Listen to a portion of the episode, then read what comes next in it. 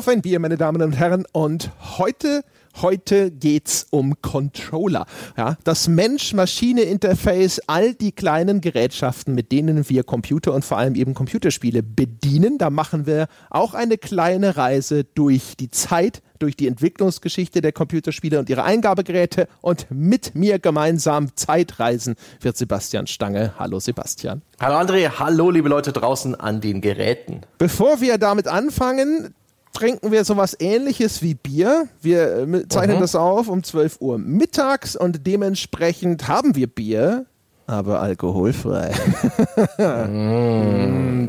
Die gute Kompromisslösung, bei der alle unzufrieden sind. Sebastian, was hast du dir denn Schönes bereitgestellt? Mein Lieblingsalkfrei ist das naturtrübe alkoholfrei von Mönchshof in, äh, in der Bügelflasche als uh. Mensch-Bier-Interface. Uh, ah, ui. Das hat sogar geploppt. So ein bisschen. Nicht, nicht mhm. so, äh, dass es in einem Werner-Film vorkommen könnte, aber. Das kann ja vielleicht Lars noch in, äh, in der Post-Production richtig aufdrehen. Hm? Lars, wenn du zuhörst, mach da ein richtiges Donnergrollen draus.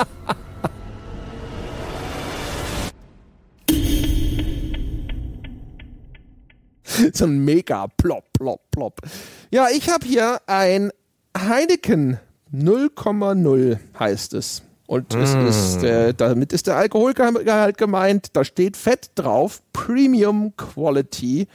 Und das ist nicht das erste. Ich habe mir da so ein Sixpack von gekauft. Und ich kann jetzt schon sagen, weil ich es schon weiß, dass das beschissen schmeckt. Aber ich habe vorgesorgt, ich pimpe das nämlich, indem ich da ein bisschen Grapefruitsaft reinkippe und dann ist es fast so lecker wie dieses Schäferhofer Grapefruit, das ich einfach zu getrunken habe.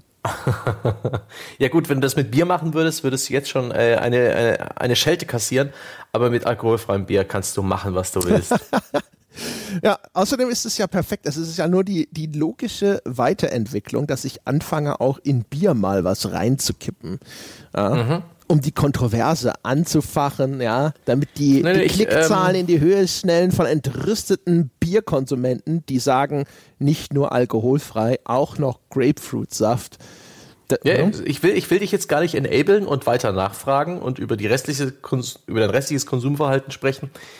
Gehen wir lieber in Medias Res, André. Wir haben nicht viel Zeit. Ich befürchte, heute, heute könnten wir uns hier und da in Nebensächlichkeiten völlig verirren. Ich denke mir, wir sollten erstmal die, die Grundregeln für den heutigen Podcast mehr oder weniger oder so einen groben Fahrplan äh, offenbaren. Da hat aber jemand seine, seine Schiedsrichterklamotten an und eine Trillerpfeife um den Hals hier. Aha. Grundregeln. Ich, ich dachte, wir sind hier frei, weißt du, wie die, wie die Hunden. Wir fallen ein, wo, wo uns das Dorf gerade zusagt, aber na gut. Du hast da recht. ähm, was, was, wir, was wir uns überlegt haben, ist, dass wir anfangen, einfach mal sozusagen chronologisch aus der grauen Vorzeit so ein bisschen herzuleiten.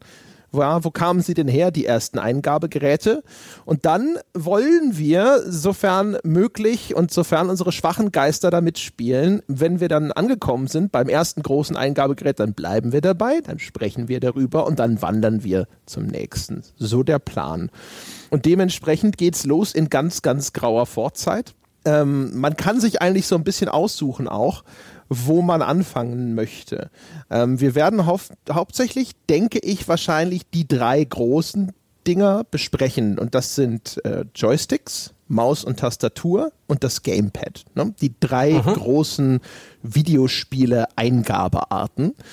Wenn man mit der Maus ein bisschen großzügig umgeht, kann man sagen, 1946 ist der erste Trackball erfunden. Und der Trackball ist ja im Grunde genommen nur eine Maus, die auf dem Kopf steht und wo man an dem Mausball dreht. ja, das könnte man machen, aber tatsächlich fangen wir an mit dem Joystick, weil das mehr Sinn ergibt. 67, mhm. da sitzt der Ralf Bär und ist dabei, die erste Spielkonsole der Welt, nämlich die Magnavox Odyssey zu entwickeln. Und dafür hat er da auch schon einen Joystick-Prototypen entwickelt. Da gibt es Fotos von. Das sind lustige Dinge noch. Das sind so Metallstäbe und auf die sind so Styroporbällchen aufgesteckt als Knauf des Joysticks obendrauf. Das ist aber nicht das, womit diese Magnavox Odyssey dann 1972 1970 tatsächlich auf den Markt kommt, als das Gerät erscheint, sondern die hat so Pedals, die wird noch über so Drehregler gesteuert. Was einfach daran liegt, das sieht man bei vielen frühen Konsolen oder frühen Eingabemöglichkeiten, diese ersten Entwicklungen stammen ja aus irgendwelchen Laboren. Da sitzen Ingenieure, sitzen Wissenschaftler, häufig auch noch an frühen Supercomputern. Ja, also so die ersten Computerspiele laufen dann über so Oszilloskop-Bildschirme und ähnliches, die halt zu frühen Großrechnern gehörten. Und ähm, die setzen äh, Steuerungssysteme ein, die sie aus dem Labor kennen. Und deswegen sind das häufig irgendwelche Knäufchen, irgendwelche Drehregler und ähnliches. Und so ist halt eben an diesem ersten Pedal von der Magnavox Odyssey sind seitlich so Drehregler zum Beispiel dran. Das ist noch kein Joystick, der da mit dem Ding rauskommt. Ähm, der tatsächlich erste Joystick, da kommt es jetzt wieder drauf an, ab wann ist ein Joystick ein Joystick denn? Wir haben schon so Steuerknäufchen rein mechanischer Art, äh, zum Beispiel 1969 bei dem Arcade-Automaten Missile. Über den haben wir in unserer Altbier-Folge über Lightguns kurz gesprochen. Das ist äh, ein, das haben wir in der Lightgun-Folge drin, weil das halt eigentlich auch mhm. so ein mhm. statischer Shooter gewesen ist, aber da steuert man eigentlich nur nach links und rechts. Das heißt, er hat nur eine Achse, auf der mhm. dieser Joystick, wenn man ihn schon so nennen will. Das ist ja. ein analoger Automat. Das hat nichts mit Videospielen zu tun per se. Genau, der ist noch rein mechanisch. Ne? Aber der, vom Spielablauf ist es halt ein, ein mechanischer Vorläufer. Ist ja auch so ein bisschen über fließender Übergang. So, das wollte ich sagen. Ähm, auch bei den Computern und sowas. Ne? Frühe Computer und sowas sind ja, ist ja eine Ansammlung von irgendwelchen Schaltsystemen, mhm. bevor dann hinterher das Ganze tatsächlich digitalisiert wird, bevor dann halt so die ganze Mikrotechnik aufzieht.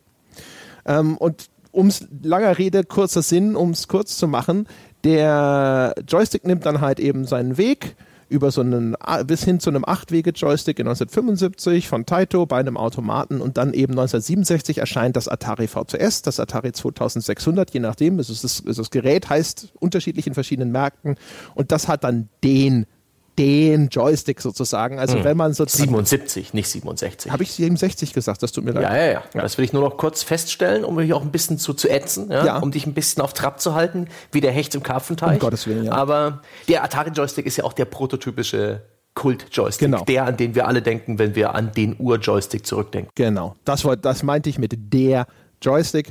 Den die meisten Leute kennen die, das Aussehen dieses Joysticks, also schwarz mit diesem einen roten Feuerknopf vorne, selbst wenn sie selbst nie einen Atari VCS besessen haben oder äh, selbst wenn sie quasi äh, viel später geboren waren.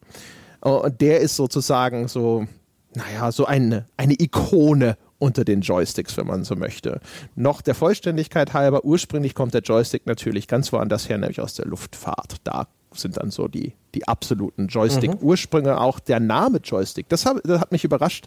Der Name Joystick wird auch schon von äh, irgendwelchen Piloten erfunden und nicht erst später, wenn er bei den Videospielen zum Einsatz kommt. Ich habe immer gedacht, mhm. so wegen diesem Joy-Begriff, dass mhm. das irgendwie aus dieser Spaßecke kommen muss. Aber nein, das Ding hieß anscheinend schon Joystick, bevor das seinen Weg zu den Videospielen findet. Und weißt du auch da den Wortursprung, woher das Joy kommt? Kommt das vielleicht irgendwie von der Jaw-Controller oder irgend sowas?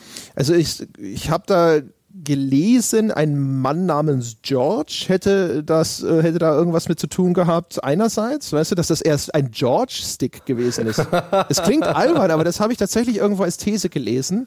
Ich vermute aber halt einfach mal, da hat sich jemand gedacht, das Fliegen macht ihm viel Spaß und deswegen ist es der Joystick oder so. Okay, wir wandeln hier auf dünnem Eis schnell zurück ja. an, ans Ufer. Ähm, und, und, generell auch die, die, keins der, der Eingabegeräte ist so wirklich im Vakuum entstanden am PC. Auch die Tastatur hat ganz andere Ursprünge, die wurde nicht für den PC erfunden. Ähm, beim Joystick ist es ja auch so, da früher haben auch schon ähm, Leute, die ferngesteuerte Flugzeuge bedient haben, so Hobby-Modellpiloten, die gab es vor, bevor es den Atari Joystick gab. Und die haben ja bereits, bereits auch sozusagen eine Art Controller gehabt und da bereits auch schon frühe Joysticks benutzt und benutzen sie bis heute. Genau. Also ist halt, wie gesagt, also auch da ist immer so die Frage, was ist ein Schaltknüppel und wo wird er dann sozusagen zum Joystick? Ne? Also mhm. Also ganz frühe Flugmaschinen, die haben halt auch schon so einen Schaltknüppel vorne, der dann aber auch häufig erst so auf einer Achse vielleicht so für links und rechts funktioniert, dann hat er auch zwei Achsen und sowas. Und dann später, so nach oder während auch des Zweiten Weltkrieges, dann kommen so Fernsteuerapparaturen dazu, ne, die dann halt auch einen Joystick im Grunde genommen schon einsetzen für irgendwelche militärischen Flugkörper. In den 60er Jahren gibt es Joysticks schon zur Fernsteuerung von so Modellflugzeugen. Und ähm, dann schwappt es halt eben jetzt langsam rüber, eben mhm. in den Bereich der Videospielkonsolen, beziehungsweise im Falle von dem Ralf Bär halt äh, in diese Prototypenphase der ersten Spielkonsole. Was war denn dein erster Joystick, an den du dich erinnern kannst? Und was hast du damit gespielt? Also es war auf jeden Fall für den Schneider CPC. Der Joystick, an den ich mich da überhaupt noch erinnere, ist wahrscheinlich der zweite große bekannte Joystick, nämlich der Competition Pro. Ja, das ist der, den kennen wahrscheinlich noch viel mehr Leute, also unter unseren älteren Hörern, die nämlich diese Heimcomputer-Ära mitgemacht haben, weil der war da, das, das große Standardgerät, der kommt so ungefähr 1982 dann auf den Markt. Das ist der schwarze mit so einer Hartplastikbasis und zwei fetten roten Feuerknöpfen und auch der Joystick selber, also dieser Schaltknüppel ist rot den, der hat heute für meine Begriffe zumindest auch in dieser Generation ein relativ hohes Standing, einen hohen Bekanntheitsgrad und den hat man damals halt überall gesehen und wir waren uns eigentlich alle einig, das ist so der Beste, ne? so preis-leistungsmäßig. Der hielt relativ lange, der hatte diese Mikroschaltertechnik, von der man zumindest dachte, die sei besonders toll und ähm, den fandest du dann hinterher überall. Das ist der, an den ich mich erinnern kann. Das war aber lange, lange nicht der erste Joystick, den ich hatte für meinen Heimcomputer, sondern, ach Gott, da waren halt lauter billige, wie es halt so ist. Ne? Man hat immer erstmal den für 10 Mark gekauft und dann war der nach drei Wochen im Arsch und dann hat man sich gedacht, fuck, äh, ich kaufe einen anderen für 10 Euro oder für 15, dann war der auch schnell im Arsch. Und ich glaube, der Competition Pro hat immer 29,99 gekostet. Das ist zumindest, das habe ich fest in Erinnerung. Ich konnte es jetzt nicht verifizieren. Und äh, das war für die damalige Zeit einfach teuer. Ne? Also Taschengeldpreismäßig ist es das, das sind wahrscheinlich zu der Zeit wahrscheinlich sechs Monatslöhne. Ja?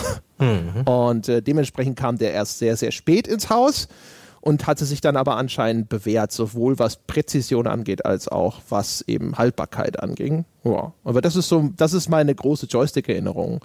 Und vorher hatte ich nur Kontakt mit Spielkonsolen, die noch auf ganz andere Eingabegeräte zurückgriffen. Wir hatten einen äh, Saba Videoplay.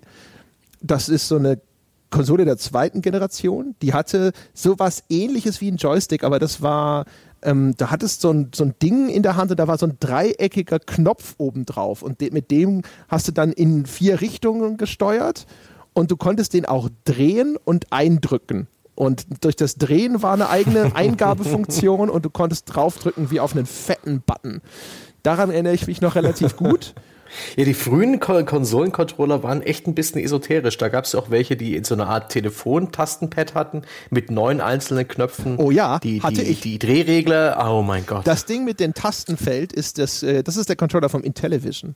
Und mhm. das Intellivision, das ist äh, eine Konsole, die steht bei mir ganz hoch im Rang. Das ist äh, so meine erste große Konsolenliebe meiner Kindheit. Das Saba Videoplay davor, da war ich noch wirklich super, super klein. Da habe ich die, nur die vagesten Erinnerungen dran. Da haben wir mal Bowling gespielt. Aber das Intellivision und dieser Controller, meine Fresse, der hatte unten wie eine, so eine runde Scheibe, mit der hast du dann nach links, rechts, oben, unten gesteuert. Und äh, dann gab es in der Mitte dieses Tastenfeld. Da kam dann so eine, da gab es zu jedem Spiel eine kleine hauchdünne Plastikfolie zum Einstecken. Die hast du über dieses Tastenfeld gesteckt und da waren dann die Funktionen auf diesem Ding aufgedruckt. Da war dann so ein Bild von den Space Invaders und dann war halt nicht mehr da Taste 1 oder 2, sondern dann stand da halt Start, Select und so weiter und so fort. Und dann konntest du halt das Tastenfeld benutzen. Das Schlimme an dem Intellivision Controller war, war der war halt ergonomisch der totale Tod. Also ja. äh, frühe, frühe Eingabegeräte legen eh noch nicht so viel Wert auf Ergonomie häufig. Aber das ist bis heute das Schlimmste, was ich je in der Hand hatte, weil das ist eckig. Also es sieht wirklich aus wie ein frühes Handy, wenn du so möchtest. Es ist einfach ein fettes Rechteck. Und in der Mitte ist dieses Tastenfeld, unten ist diese Scheibe, so eine rund, Gold, fake goldene Metallscheibe, die sich eben in diese Richtung bewegen lässt und die Feuerknöpfe sind an der Seite und sie sind schwergängig und sie sind ebenfalls viereckig und sie haben bei längerem Gebrauch spitze Kanten. Und ich, wenn du dann da als Kind mal einen Tag lang vor diesem Space Invaders gehockt hast oder sowas, mir taten ungelogen immer wieder so die Daumen weh vom langen Spielen an dem Gerät. Das ist also man macht sich keine Vorstellung davon, wie beschissen das war. Ach Gott, über Ergonomie sprechen wir sicher später auch noch ein bisschen. Aber zurück zum Joystick. Was waren da deine ersten Spiele? Bei mir war es so, ich bin relativ Joystick-arm groß geworden. ähm, das hat sich einfach nicht ergeben, dass ich groß, äh, hinter, dank des eisernen Vorhangs und dank, äh, ja, irgendwelcher Umstände, ich hatte ja nicht so viel Mitspracherecht, was Anschaffung angeht, bin ich eher mit klassisch Maustastatur am PC und mit dem Gamepad an der Konsole groß geworden. Erinnere mich aber an Besuche bei Freunden insbesondere, wo Amiga gezockt wurde und ich glaube auch Sega Master System, da bin ich mir nicht sicher. Ich hab, bilde mir ein, auch da hatte ich dann Joysticks in der Hand. Die hat man als Kind dann immer zwischen seine Oberschenkel geklemmt, auf dem Boden hockend und ich erinnere mich an irgendwelche Sportspiele, wo wir so schnell wie möglich rütteln und, und rühren mussten und die Dinge auch wirklich zuverlässig sehr schnell kaputt gemacht haben. Natürlich allesamt No-Name Billig Joysticks. Das war schön. Ja, äh, meine Erinnerung an Joystick ist auch wirklich fest verknüpft mit diesen Sportspielen. Sowas wie Winter Games, Summer Games, ähm, Gott, da gab es noch was, so wie so Highland Games hieß das gleich, was wie so eine Schotten-Olympiade war, so mit Baumstamm werfen und solchen Geschichten. Und äh, wer das nicht erlebt hat, das sind im Grunde genommen Minispielsammlungen. Jede Sportart ist ein eigenes kleines Minispiel und sehr viele davon, die verlangten vom Spieler einfach diesen Joystick masturbatorisch sehr schnell nach links und rechts zu bewegen. Und wenn es mal Abwechslung reinbringen sollte, dann auch vielleicht mal nach oben oder unten oder sonstiges. Das heißt, du standst halt da und hast dieses, dieses Ding so nach vorne und hinten gerüttelt. Und ähm, auch das war äh, durchaus mit Anstrengung verbunden, weil je schneller du das gemacht hast, desto schneller lief die Figur auf dem Bildschirm. Also frühes Motion Gaming, wenn man so möchte. Ja, das, da wurdest du auch in mhm. Bewegung gebracht, zumindest. Und ähm, das ist meine eindrücklichste Erinnerung an Joysticks, weil ansonsten du hast halt natürlich hast du häufig mit diesen Dingern gesteuert und Hü und Hot und sonst was. Ich bin aber nie wirklich warm geworden mit dem Joystick als Eingabegerät. Ich fand den immer scheiße und nachdem ich dann hinterher mein erstes Gamepad zum Beispiel hatte oder Maus und Tastatur, habe ich sofort gedacht, nie wieder, danke, das war's. mir geht's auch so. Ich hatte noch eine Phase, wo ich mir dann auch für PC-Games ähm, hier und da ich habe auch sowas gespielt wie LHX Attack Chopper, Comanche. Ich war als, als Kind schon relativ fasziniert von diesen Militärsimulationen.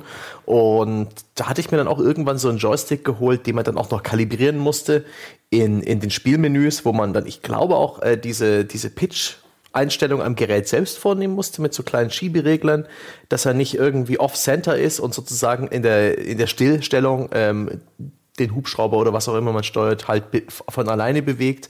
Aber die Übersetzung empfand ich immer als extrem ungenau. Man sitzt an so einem langen Hebel und die Erfassung der Bewegung ist lange nicht präzise. Ich, ich hatte das Gefühl, unglaublich indirekt mit dem Spiel in Verbindung zu sein.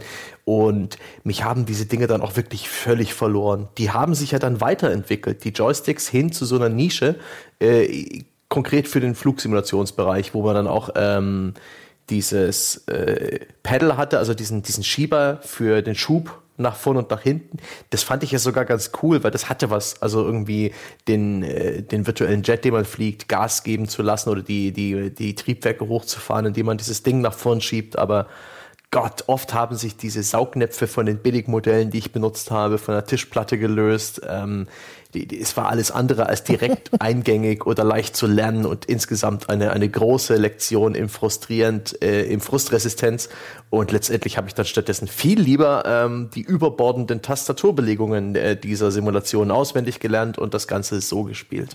Ah. die Saugnäpfe hatte ich schon wieder ganz vergessen, stimmt. Ähm, die, genau, die hatten dann häufig so vier kleine Saugnäpfe unten an ihrer Basis, die Joysticks, damit man sie auf dem Tisch so ein bisschen festpappen kann. Ich habe das aber dann hinterher nie gemacht. Es war eigentlich immer Bullshit, ehrlich gesagt, weil für diese Rüttelspiele war diese Saughaftung überhaupt nicht stark genug, weil da hast du ja wirklich mit schon mhm. relativ viel Gewalt, um das möglichst schnell nach hin und her zu bewegen. Und umgekehrt, ähm, wenn du es, wenn du wenn du das bei anderen Spielen, dann ist ja dann der, der Joystick statisch und du spielst ja eigentlich meistens dann ein bisschen länger. Also so ging es mir als, als Kind zumindest, wenn man mich nicht davon weggepeitscht hat. Und mhm. du, dann willst du ja deine Sitzhaltung mal verändern. Du willst ja gar nichts, das jetzt irgendwie fixiert ist auf dem Tisch was mich übrigens auch an eine daran erinnert, was hattest du auch so eine Wobei du hast gesagt, du hast nicht so viel mit Joysticks zu tun, aber man hatte dann auch für jede Spielsituation ähm, sozusagen versucht, die ideale Joystick-Haltung zu finden. Weil diese Spiele, von denen ich eben gesprochen habe, wenn du bei Winter Games diesen Joystick oder so schnell hin und her hibbeln musstest oder bei Daily Thompsons Decathlon oder ähnlichem, du hast den nicht auf den Tisch stehen lassen. Das war suboptimal. Nee. Sondern dann gab es die seitliche Haltung in die Hand genommen, seitlich und dann quasi äh, in Richtung Decke und Richtung Boden das Ding schnell und hin, hin und her nein, bewegt. Nein, nein, Wie gesagt, am Boden kniend, äh, mit dem gesamten Körpergewicht und dem linken Arm den Joystick auf den Boden pressend, um die Zähne auf die Unterlippe verbissen. maximale äh, Stabilität herstellen. Max maximale Kraftübertragung des rechten Armes auf die Armhardware. so hat man sie auch schnellstmöglich kaputt bekommen. ja, das stimmt. Was übrigens äh, äh, ganz interessant ist, ähm, das ist tatsächlich etwas, was mich fast schon wehmütig macht an dieser Joystick-Ära äh, wie Leute, die dran denken, dass sie früher ihr Auto noch selbst repariert haben. Weißt du? So, ja, hier Haube auf, ne, hast meinen Keilriemen ausgetauscht, heute mit der ganzen Elektronik und so, ist das scheiße. Und das ist so ein bisschen mit den Joysticks so. Joysticks war, ist das einzige Peripheriegerät, bei dem ich tatsächlich ein bisschen Ahnung von dieser Technik hatte, die ich regelmäßig quasi routiniert selbst auch aufgeschraubt habe und wo ich noch Eindrücke davon habe, wie halt das Innenleben eines Joysticks so aussieht. Da gab es ja auch ganz unterschiedliche Funktionen. Die billigen zum Beispiel, da war äh, unten an dem Stick sind dann so Plastikverstrebungen in diese vier Richtungen, die der grundsätzlich abtastet. Und dann waren unten in dem Gerät waren wie so Gumminoppen. Und im Grunde genommen hast du nur mit diesem Plastikkreuz, das unten an diesem Joystick, diesem zentralen Knüppel dran hing, einen dieser Knöpfchen runtergedrückt. Dadurch wurde der Kontakt hergestellt und dann wusste halt sozusagen der Rechner, okay, der hat ihn mhm. nach links bewegt. Und wenn zwei gleichzeitig auslösen, dann ist es halt die Diagonale. Und ähm, diese Art von, von Kommunikation oder von technischer Herangehensweise war erstens offensichtlich ungenau, weil ich mich daran mhm. erinnere, dass die Dinger immer schlecht waren in ihrer Präzision und die sind super schnell kaputt gegangen, weil ich glaube, sich dieses Gummi einfach mit der Zeit nicht mehr ausgedehnt hat. Ne? Das ist ja eigentlich die Idee, ist das Material äh, wird zwar zusammengedrückt, aber danach entfaltet sich das ja automatisch wieder. Mhm. Und äh, nach einer Zeit oder sowas werden diese Gumminoppen einfach ausgeleiert und dann ist irgendwie die Erkennung nicht mehr so gut oder dann löst er ständig nach links ein bisschen aus und solche Geschichten. Die waren dann schnell im Eimer. Und dieser Competition Pro wiederum, dessen große Stärke waren ja diese sogenannten Mikroschalter. Ähm, und das funktioniert. Wie am Automat. Ja, genau. Wobei nochmal anders. Also die frühen Automaten zum Beispiel ist ganz witzig, die hatten dann äh, diese, diese, diese Blatt- und oder Federschalter. Also im Grunde genommen gibt es unterschiedliche Techniken bei den Spielautomaten. Eines ist wie so eine Pinzette zum Beispiel. Es sind so zwei dünne Metallbändchen, die sind hinten zusammen äh, geklemmt, ne? Und dann wie bei einer Pinzette durch die Bewegung des Sticks drückst du eins nach oben, bis es in Kontakt mit dem anderen Metallstreifen kommt und dann löst du durch diesen Kontakt einfach aus das Signal, okay, hier wird eine Bewegung festgestellt. Und der Mikroschalter ist tatsächlich nochmal ein bisschen filigraner, weil da sind im Grunde genommen zwei Sprungfedern, die so gegeneinander ziehen. Aber die eine ist ein bisschen stärker als die andere. Und indem du Druck ausübst, sei es jetzt durch die Bewegung des Steuerknüppels oder auch durch die, das Drücken dieser Feuertaste, überwindest du jetzt auf einmal diesen Gegendruck der anderen Feder und dann schnappt das so ein. Deswegen machen die auch immer dieses Klickgeräusch, die Mikroschalter. Das ist jetzt eine super simple Darstellung einer Technik, die ich wahrscheinlich nicht vollkommen durchdrungen mhm. habe. ist auf jeden Fall haptisch wahnsinnig gut, an ja. so einem äh, Stick rumzurühren. Ich, ich meine, heutige Automaten haben vor allem diese Mikroschalter, wenn man noch mal irgendwo eine Spielhalle findet oder einen Spielautomaten, das ist dieses wunderbare Klackern in alle Richtungen wenn man diesem kleinen Knüppel rührt. Das ist total, das ist echt abgefahren. Ähm, ich habe, als ich mich da äh, noch mal ein bisschen umgeschaut habe, es gibt anscheinend unter Automatenfans voll die Diskussion darüber, was da richtig geil ist, weil dieses, dieses Klickgeräusch von der, der Mikroschalter, manche Menschen mögen das anscheinend nicht. Und dann schwört man eben auf diese diese Blattschalter, weil auch der, der Gegendruck zum Beispiel ist kleiner anscheinend. Äh, du hast, äh, weißt du, weil nicht diese weil nicht irgendeine Sprungfeder das Ding wieder hochdrückt, sondern nur dieses leichte Gegenspannung, die durch diese beiden Metalldinger entsteht. Der Weg ist kürzer, ja, du kannst also vielleicht einen viel kürzeren Feuerzyklus erreichen, ja, weil dieser Button halt hm. nur 5 mm hoch geht und nicht 10 mm hoch geht oder sowas. Das, das ist wieder eine, so eine Wissenschaft für sich, die extrem faszinierend ist. Du kannst ja selber Spielautomaten aus Einzelteilen sozusagen zusammenkaufen mhm. und ich oder diese diese Fightsticks bauen für die äh, ja. Prügelspiele, wo heute noch diese Eingabemöglichkeit bevorzugt wird. Ja, das habe ich aber auch nie verstanden. Ich hatte häufig diese diese Fightsticks, ne, Taito und äh, sowas und wie hieß denn äh, hier Dingsy Bumsy, äh, wie heißt der Tekken-Hersteller? Mm, Tekken ist von Namco, Namco Bandai, oder? Ja, genau. Namco. Namco. Die hatten mal auch, glaube ich, ein Tekken, dass sie so in einem Bundle verkauft haben mit so einem extra Fight Stick oder Arcade Board nennt man das, glaube ich, ja auch. Ne? Das ist so wirklich so ein metallischer Joystick-Knüppel mhm. und so auch so richtig fette Buttons und sowas. Und das hatten die uns damals bei Krawall mit in die Redaktion geschickt. Ich bin damit sowas von gar nicht klargekommen. Ich habe die ganze Zeit nur da gesessen und gedacht, so wie kann man das dem, dem wunderbaren Gamepad vorziehen? Warum man geht das besser? Man gewöhnt sich. Und insbesondere die Prügelspiele, wo man sechs Tasten zu bedienen hat, für leicht, mittlerer und schwerer Schlag und Tritt, ist es einfach besser angeordnet, weil man nicht die Schultertasten mit einziehen muss. Aber wir bewegen uns jetzt schon wieder hinter den feindlichen Linien auf äh, Controller-Themengebiet. Hm. Zurück zum Joystick deshalb. und da habe ich ja völlig vorhin unterschlagen, dass ähm, die Zeit, als ich dann wirklich die Geduld mit den Joysticks verloren habe, ist ja auch die, wo sie von den analogen Eingabegeräten, zu, äh, zu, von digitalen Eingabegeräten zu den analogen geworden sind. Äh, das war mir damals gar nicht so klar. Ich glaube, ich habe als, als Kind, als ich diese, diese ersten Amiga und äh, anderen Joysticks in der Hand hielt, gar nicht geblickt, dass die halt lediglich äh, Schalter sind. Das ist sozusagen ein vorn und ein nicht vorn gibt und ein aus oder ein oben links und ein aus und sonst nichts dazwischen. Was ich dann am PC äh, benutzt habe, wo ich Frust hatte mit den Einstellen, wo ich äh, vor allen Dingen mich an das ja, Justierungsmenü erinnert diverser Spiele und was mich nicht so überzeugt hat, das waren dann ja schon analoge Joysticks, die auch tatsächlich irgendwo einen ein USP hatten, ja, einen Vorteil gegenüber anderen Eingabemöglichkeiten, dass man eben sich nur leicht nach links oder rechts drehen konnte, sei es jetzt mit der Spielfigur oder mit dem Flugzeug. Aber das habe ich weder so richtig begriffen, noch hat mich das ähm, überzeugt. Da musstest du ja aber auch wirklich wahrscheinlich in diesen Flugsimulationsbereich rein, damit es überhaupt unterstützt wird. Mhm. Weil, also die meisten Computerspiele oder sowas, die kannten natürlich auch nur. Mario bewegt sich, Mario steht still. Und dazwischen gibt es nichts. Also dann hinterher bei Mario 64 schon, aber jetzt ne, in, in der Ursuppe des Computerspiels oder sowas, das ist ja dann auch alles nur an, aus. Ne? Bewegung nach da oder eben nicht. Und ähm, diese, ich erinnere mich noch gut dran, diese Flightsticks, die standen da dann auch immer in den Kaufhäusern. Die sahen schon cool aus. Von dem, von der reinen Optik her war das schon was, wo ich so in meiner Erinnerung zumindest so als Kind immer dachte, schon cool.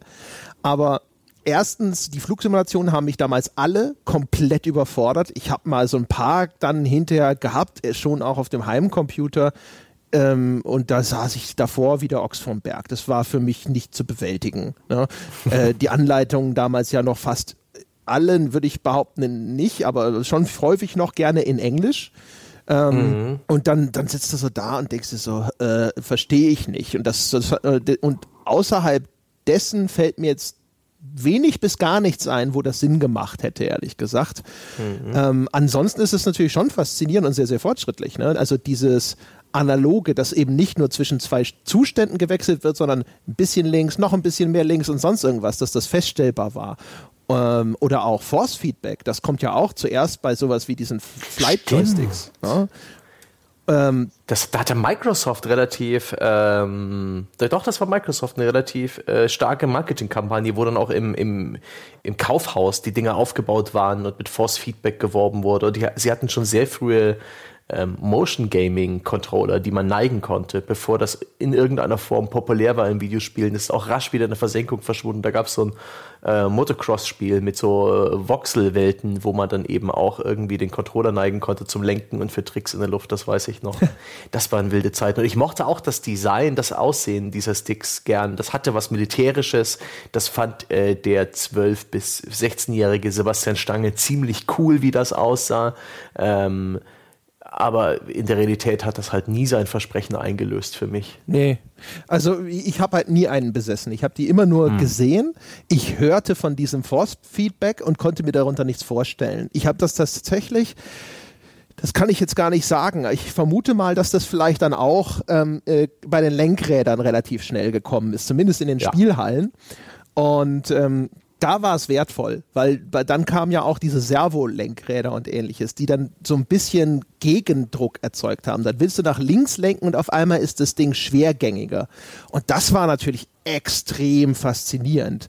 Mhm. Äh, und das hat mir auch tatsächlich was gegeben. Also als ich das erste Mal so ein Ding gesteuert habe mit einem Lenkrad, das habe ich natürlich damals nicht in dieser Form reflektiert, aber das war so das erste Mal, wo ich mitbekommen habe von den Emotionen her, dass das Eingabegerät tatsächlich ähm, so auch Teil des, des Spiels sein kann, wenn du so mhm. möchtest. Wenn man Sachen ausagiert. Wir haben neulich in der Folge zu den Lightgun-Shootern auch drüber gesprochen, dass das einen enormen Beitrag leistet, dass man einfach wirklich so eine Plastikpistole in der Hand hat und auf Dinge aktiv schießt, in der man anlegt und dann irgendwo einen Abzug drückt. Und das ist halt bei den Autorennspielen mit Lenkrad ist das genauso.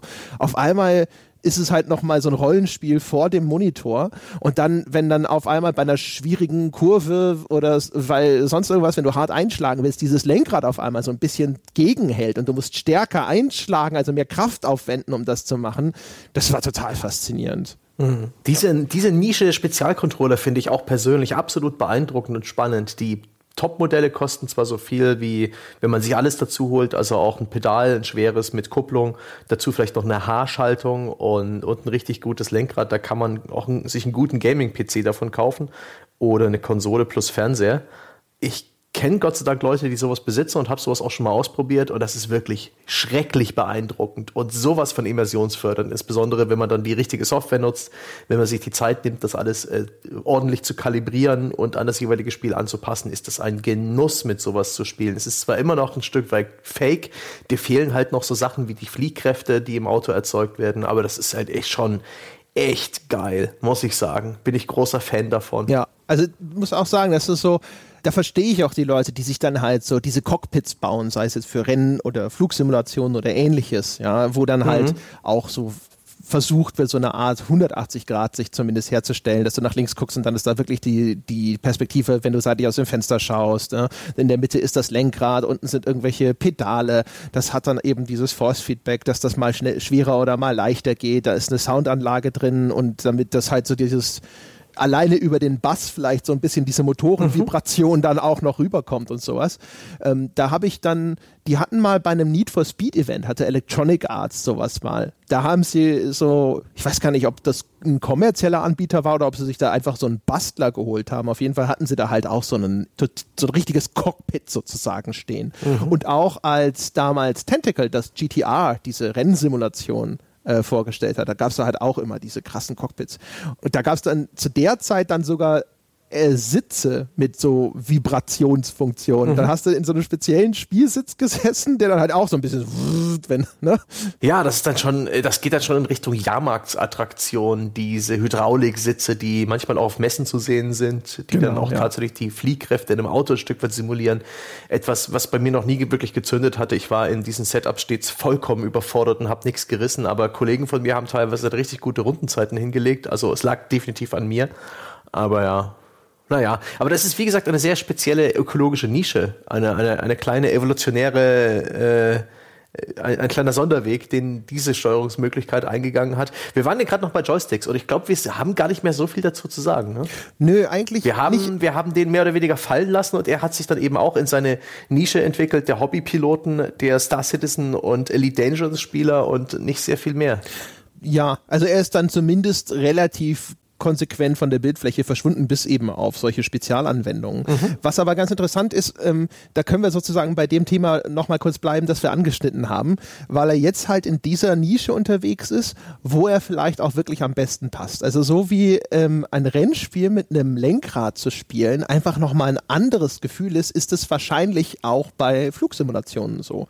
Weil da, da ist es ja wirklich, wir haben ja gesagt, der Joystick kommt ursprünglich aus der Luftfahrt, äh, ist häufig wahrscheinlich noch in vielen Modellen von irgendwelchen Jets oder mhm. so im Einsatz und dann ergibt es natürlich nochmal doppelt Sinn. Also erstens natürlich, die, auch da willst du halt diese analoge Eingabemöglichkeit, du willst vielleicht auch mehr Spiel, weitere Wege haben, als das so ein analoger Thumbstick heutzutage auf einem Gamepad leistet, weil du dann vielleicht noch filigraner agieren kannst oder ähnliches, aber es ist halt echt Teil dieser ähm, dieser Flugzeugfantasie. Die, das, mhm. dann, das wird dann realistischer. Und dann kann ich auch super verstehen, wenn Leute, die sowas gerne spielen, sagen, das ist halt einfach die ideale Peripherie dafür. Ja.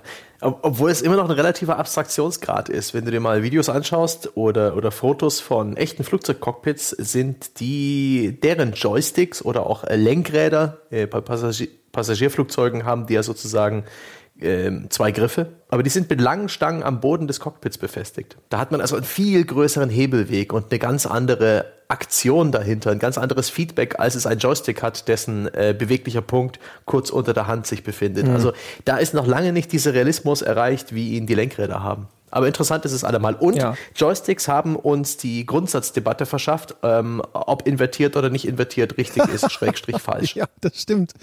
Die haben ja auch sowieso noch schon so ein paar Sachen. Auch äh, Kalibrierung haben wir äh, bei den Lightguns auch drüber mhm. gesprochen und bei vielen anderen Anwendungen oder sowas mussten Dinge erstmal kalibriert werden, ne? so ein Kinect oder auch hinterher dann beim Motion Gaming musste viel kalibriert werden mit dem V-Sensor und auch Joysticks wurden gerne, wollten gerne mal kalibriert werden, damit diese Mittelstellung neu ähm, äh, sozusagen eingetragen wird. Mhm. Weil das Ding muss ja dann, wenn du den Joystick nach links bewegt hast, musst du in seine Ausgangsposition zurückkehren. Und da gab es auch unterschiedliche, äh, sage ich mal, Techniken, wie das herbeigeführt wurde. Ich meine, mich zu erinnern, bei, oh Gott, war es der Atari Joystick oder war es sogar der Competition Pro? Egal, einer von den beiden, da war das auch so eine Gummischeibe. Und auch, die, da, auch da wieder, du drückst halt das Gummi ein, aber das dehnt sich wieder aus, sobald der Druck nachlässt. Und dadurch wird das Ding wieder in die Mittelposition zurückgesetzt. Und das Ding ist natürlich auch über die Zeit ein bisschen ausgeleiert. Und ähm, dann wurde der vielleicht nicht mehr so ganz exakt in seine mittlere Position zurückgestellt. Das würde bei einem Competition Pro mit seinen Mikroschaltern, die halt auch immer nur Klick oder Klack machen, sozusagen nicht so viel ausmachen. Aber bei anderen Sachen ist es dann halt wieder schwieriger, gerade bei den späteren analogen Dingern. Und dann kann, konntest du dann auch nochmal nachkalibrieren. Der, äh, das springe ich ganz kurz vor zu den Gamepads, aber das N64 Gamepad zum Beispiel hatte extra so eine Tastenkombination, die du drücken konntest, um diesen Thumbstick wieder neu zu kalibrieren in seiner Mittelposition. Ja. Abgefahren, echt krass. Das, ich hätte nicht gedacht, dass da noch irgendwelche Geheimnisse verborgen sind. ja, doch, doch, doch. Aber wir haben, hier, wir haben jetzt ohnehin bald den, den Joystick komplett abgehakt. Ich habe noch eine Sache, die mich damals absolut fasziniert hat aus, einem, aus einer Werbesicht. Da war ich hooked und zwar war das Virtua On. Das war so ein Mac Arena-Kampfspiel. Eigentlich ein relativ ähm, zukunftsweisendes Genre, was sie damals hatten. Ich weiß gar nicht mehr, war das war in den 90ern irgendwann. Das gab es lange Zeit nur aus Automat. Das ist irgendwann auch auf Konsole gekommen. Weil der Automat hatte das Gimmick, dass man diesen Kampfroboter, sowas, so einen Gundam-ähnlichen Kampfroboter in der Third-Person-Perspektive gesteuert, den steuerte man mit zwei Joysticks gleichzeitig. Und mhm. das fand ich halt so cool. Und ich habe auch damals irgendwann diesen Automaten mal gesehen, oh, aber nicht gespielt. Und der, dieser Attract-Mode, den Automaten haben, wo sie sozusagen das Spiel bewerben, in so einem 30-Sekunden-Loop, der hat mich extrem gehuckt, weil da wurde diese Steuerung erklärt, die so ein bisschen eigenwillig war. Ich glaube, gesprungen ist man, indem man beide Joysticks aufeinander zubewegt hat. Und äh, das war eine sehr abstrakte Steuerung, so ein bisschen äh, wie vielleicht bei einem Kran oder bei einem Bagger dass man die halt einen nach vorne und einen nach hinten, um zu lenken und solche Geschichten. ähm, ganz, ganz, ganz eigenwillig. Ähm, und das hat mich, ich weiß nicht wieso, ich erinnere mich bis heute daran, dass ich damals unglaublich fasziniert davon und beeindruckt gewesen bin von dieser innovativen Steuerung. Damals äh, weiß ich noch, dass das äh, einen großen Reiz auf mich hatte, aber die mit der Realität Nee, ich glaube höchstwahrscheinlich eher mittelmäßig. Da, das war ja auch bei äh, dem heute dann vielleicht bekanntesten Spezialcontroller für ein einzelnes Spiel, genauso nämlich bei Steel Battalion. Bei Steel Battalion, das ist so ein Mac-Spiel, wer sich noch grob daran erinnert. Und das war, die Sensation an dem Ding war eigentlich nur, dass es mit diesem speziellen Eingabegerät ausgerüstet war. Und das hatte auch, das war links und rechts waren so zwei Joysticks, es gab so Fußpedale, Drehregler, es gab sogar noch diesen, äh, diesen, äh, wie heißt, äh, ich will, äh, eject ist das englische Wort, wie sagt man, Schleudersitz oder sowas. Ne? Das ist diesen, mhm. diesen Notschalter, wenn das Ding drohte zu explodieren, das war dann sogar mit so einer kleinen Plastikkappe abgedeckt, wie der rote Knopf, um irgendeine Marschrakete oder sowas zu zünden. Ja, musstest du erst so diesen, diese Plastikabdeckung hochklappen und dann konntest du diesen Knopf drücken. ja, und man musste irgendwie eine ganze Reihe Kippschalter umlegen in der richtigen Reihenfolge, um den Motor des Macs ja, zu starten. Ja, das hatte auch so einen Schubregler und so. Ich habe das nur ein einziges Mal gesehen auf einem Xbox-Event. Das Ding ist ja für die erste Xbox noch erschienen. Mhm. Und ähm, mhm damit auch da natürlich, ich bin damit überhaupt nicht klargekommen, aber das ist ein schönes Sinnbild dafür, wie wertvoll es sein kann, wenn dieses dieses Interface, wenn das die Fantasie noch zusätzlich bedient, weil ich glaube, dieses Mac-Spiel, ich meine, das wurde ja hinterher auch so, sogar mit dem Ding nicht richtig gut bewertet, aber es hätte nee. keine Sau interessiert auf der lieben weiten Welt. Niemand. Aber dadurch, dass dieses, dieses Control-Deck dabei war Und du hast dann da gesessen und hast die ganze Zeit nur irgendwie gedacht, es ist schon irgendwie ganz cool. Ich weiß nicht, was ich hier tue. Ähm, ich bin dann, du hast es dann halt da ausprobieren können, vielleicht 20 Minuten. Es war merkwürdig. Der Bildausschnitt, der war halt super klein. Ich vermute, weil sie da auch Probleme mit der Rechenpower hatten und dann haben sie sich halt gedacht, ja, dann simulieren wir, dass du durch so einen Seeschlitz in diesem Mac nur gucken kannst und dann hast du halt so ein kleines Fenster in der Mitte des Bildschirms, das, das, durch das du nach draußen geguckt hast. Ähm, eigentlich wäre das, glaube ich, ein riesiger Haufen Scheiße gewesen ohne diesen Controller. Aber mit diesem Controller war das so ein Ding so hinterher so, ah, hättest du gerne noch mal ein bisschen länger ausprobiert. Und die haben dann aber dummerweise, ähm, der, der deutsche Vertrieb, der hat dann natürlich nicht einfach Hinz und Kunz hier mal so ein Ding gesteckt mit diesem ganzen Controller-Set. Das war halt sauteuer. Dementsprechend haben wir da nur das Spiel, glaube ich, bekommen als Testmuster. Das konnte man, glaube ich, auch mit dem Gamepad nur spielen. Man brauchte den nicht zwingend, aber ohne war es völlig uninteressant. Ja. Ich erinnere mich, ich, in irgendeiner Redaktion wurde das Ding mal von einem Kollegen aufgebaut. Ich weiß nicht mehr, im, im Rahmen einer Retro-Geschichte, eines Special-Videos, ich weiß es nicht mehr. Aber ich hatte die Gelegenheit, das äh, damit zu spielen, viele Jahre her. Und äh, es hatte halt diesen 30-Minuten-Reiz aufgrund dieses fantastisch übertriebenen Controllers und mehr nicht. Ja. Aber ich finde es großartig, dass es das Ding gibt. Für mich hat das Ding absoluten Kultstatus und ähm, ich bin den, den Japanern nachhaltig dankbar, dass sie sich hingerissen haben zu so einem Extrem ja. in, in jeglichen Belangen. Absolut, ja. Absolut. Äh, dann hüpfen wir doch mal weiter in der, in der Geschichte, weil der Joystick, ne, der, der verblüht ja dann und dann fristet er jetzt sozusagen sein Dasein in der Nische und dann kommt das Gamepad also quasi mit dem NES 1983 in Japan, im Rest der Welt dann später. Und das NES Gamepad ist zumindest für mich damals die erste wirkliche Revolution. Bis dahin habe ich gespielt entweder mit den Joysticks, mit denen bin ich wie gesagt nie wirklich warm geworden, oder rein mit Tastatur. Also auf dem Heimcomputer konnte man manches Spiel durchaus auch einfach nur rein mit Tastatur spielen. Also sowas, ne? Grafik-Adventures zum Beispiel, da hast du einfach nur Kommandobefehle eingetippt. Ähm, es gab auch durchaus viele Spiele, wo du einfach nur mit Pfeiltasten steuern konntest und bist dann halt mit Space gesprungen und sowas. Das kennt man ja sogar heute noch teilweise. Und dann kam dieser NES-Controller und alle vorherigen Konsolen-Controller haben zwar auch schon teilweise ganz gut funktioniert, also dieses Intellivision Gamepad, von dem ich vorhin erzählt habe, abgesehen davon, dass es Schmerzen verursacht hat, hat es, war das gar nicht mal so schlecht.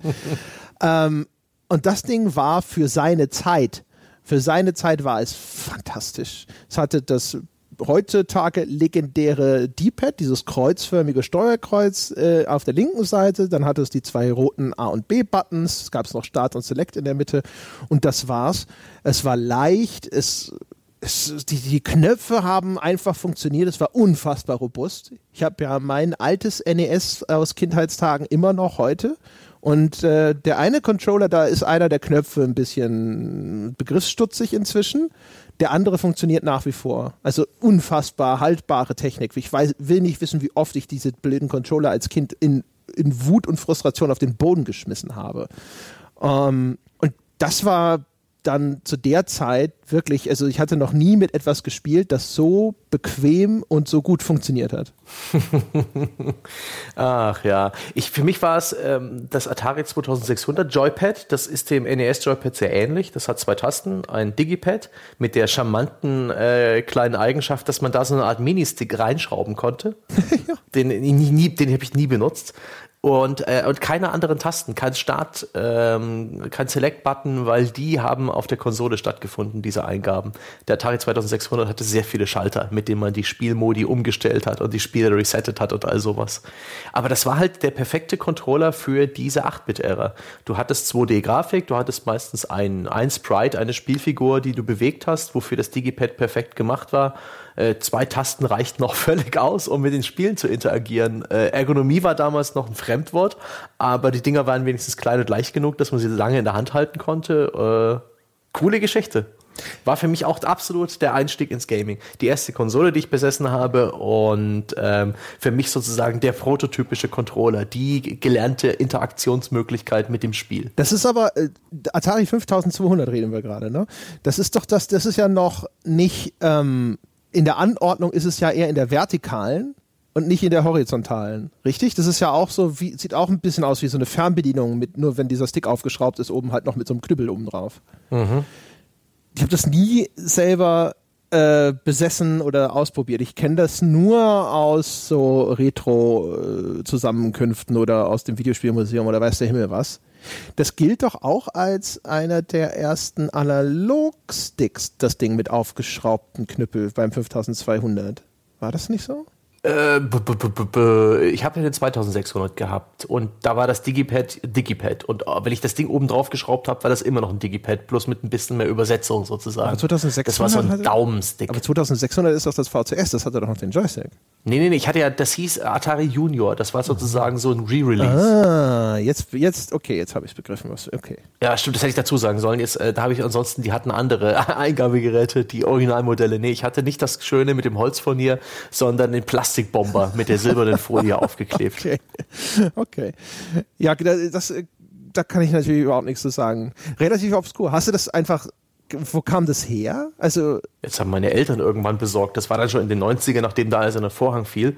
Und wir hatten echt Spaß damit. Aber das war letztendlich praktisch ein NES-Controller. Was hast du denn damit gespielt? Nenn mal einen Titel. Na, der Pitfall zum Beispiel. Ah, okay. Okay. Also doch tatsächlich noch wirklich die 2600 Klassiker, die man damit gespielt hat. Alle, ja. ja. Also ich hatte da damals war dann auch schon diese 32 in einem Spielemodul, äh, so das Standard. Wo dann auch der Backkatalog der Atari-Sachen mit drauf war und da alles Mögliche. Halt so, so diese simple, simpelste Shooter vor allen Dingen und simpelste Jump'n'Runs. Okay. Äh, da habe ich auch Mario Bros. drauf gespielt. Dieses äh, Ur-Mario. Das gab es auch für den Atari. Das weiß ich noch. Ah, gute Zeiten.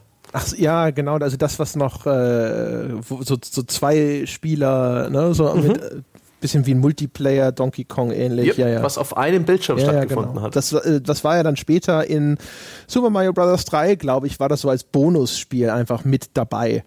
Ähm, da kommen so Viecher, ne, man hüpft rum und dann springst mhm. du denen um die Wette so ein bisschen auf den Kopf und so weiter, genau. Yep. Ja.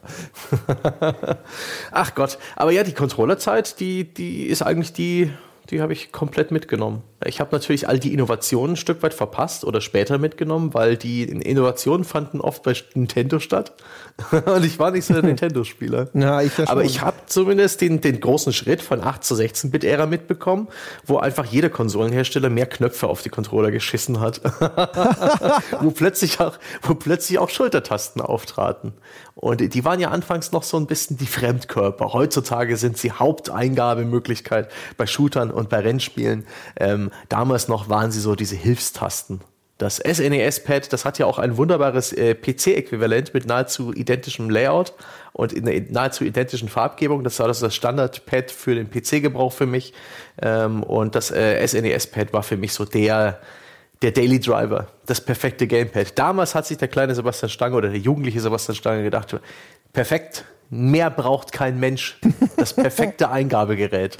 War auch sogar schon ein bisschen mit den abgerundeten Ecken ein bisschen ergonomischer als das NES-Pad. Ja, da hatte man das Gefühl, dass das so langsam dann vielleicht ein, ein Bewusstsein dafür aufkam. Tatsächlich, das ist so das Ende, wo halt diese eckigen hässlichen und dann teilweise auch wieder schwierigen Dinger irgendwo mit den, den Konsolen beilagen.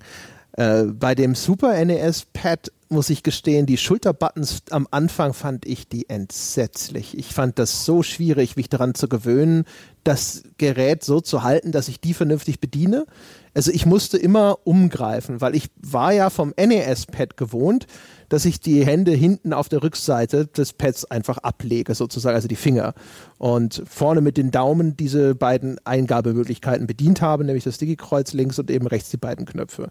Jetzt gab es mehr Knöpfe, es gab jetzt vier Knöpfe auf einmal mit dem Super NES-Pad, alles cool. Ja, da äh, hatte Nintendo ja dann auch die Idee, diese Knöpfe zu color-coden, äh, glaube ich, mit als erster, was auch eigentlich mhm. ziemlich clever war, dass man jetzt sagen konnte, so drück den gelben Knopf und nicht einfach drück Y und alle so, hä, welcher ist Y? Ja, das war alles super, aber eben die L- und R-Tasten, die jetzt auf einmal mit dazu kamen, vor allem wenn du die schnell bedienen musstest, dann eigentlich sinnvollerweise hättest du dann diese beiden Zeigefinger dauerhaft da oben geparkt auf diesen beiden Tasten. Aber das war für mich damals mit meinen damaligen Händen echt eine Haltung, die war schwierig, die war unangenehm. Und dann haben wir bei Street Fighter hab, hast du dann relativ schnell gemerkt, also Street Fighter 2 war eins der großen Super NES-Spiele damals und sowas, habe ich endlos gespielt mit meinem Dad oder auch mit meinen Brüdern dann.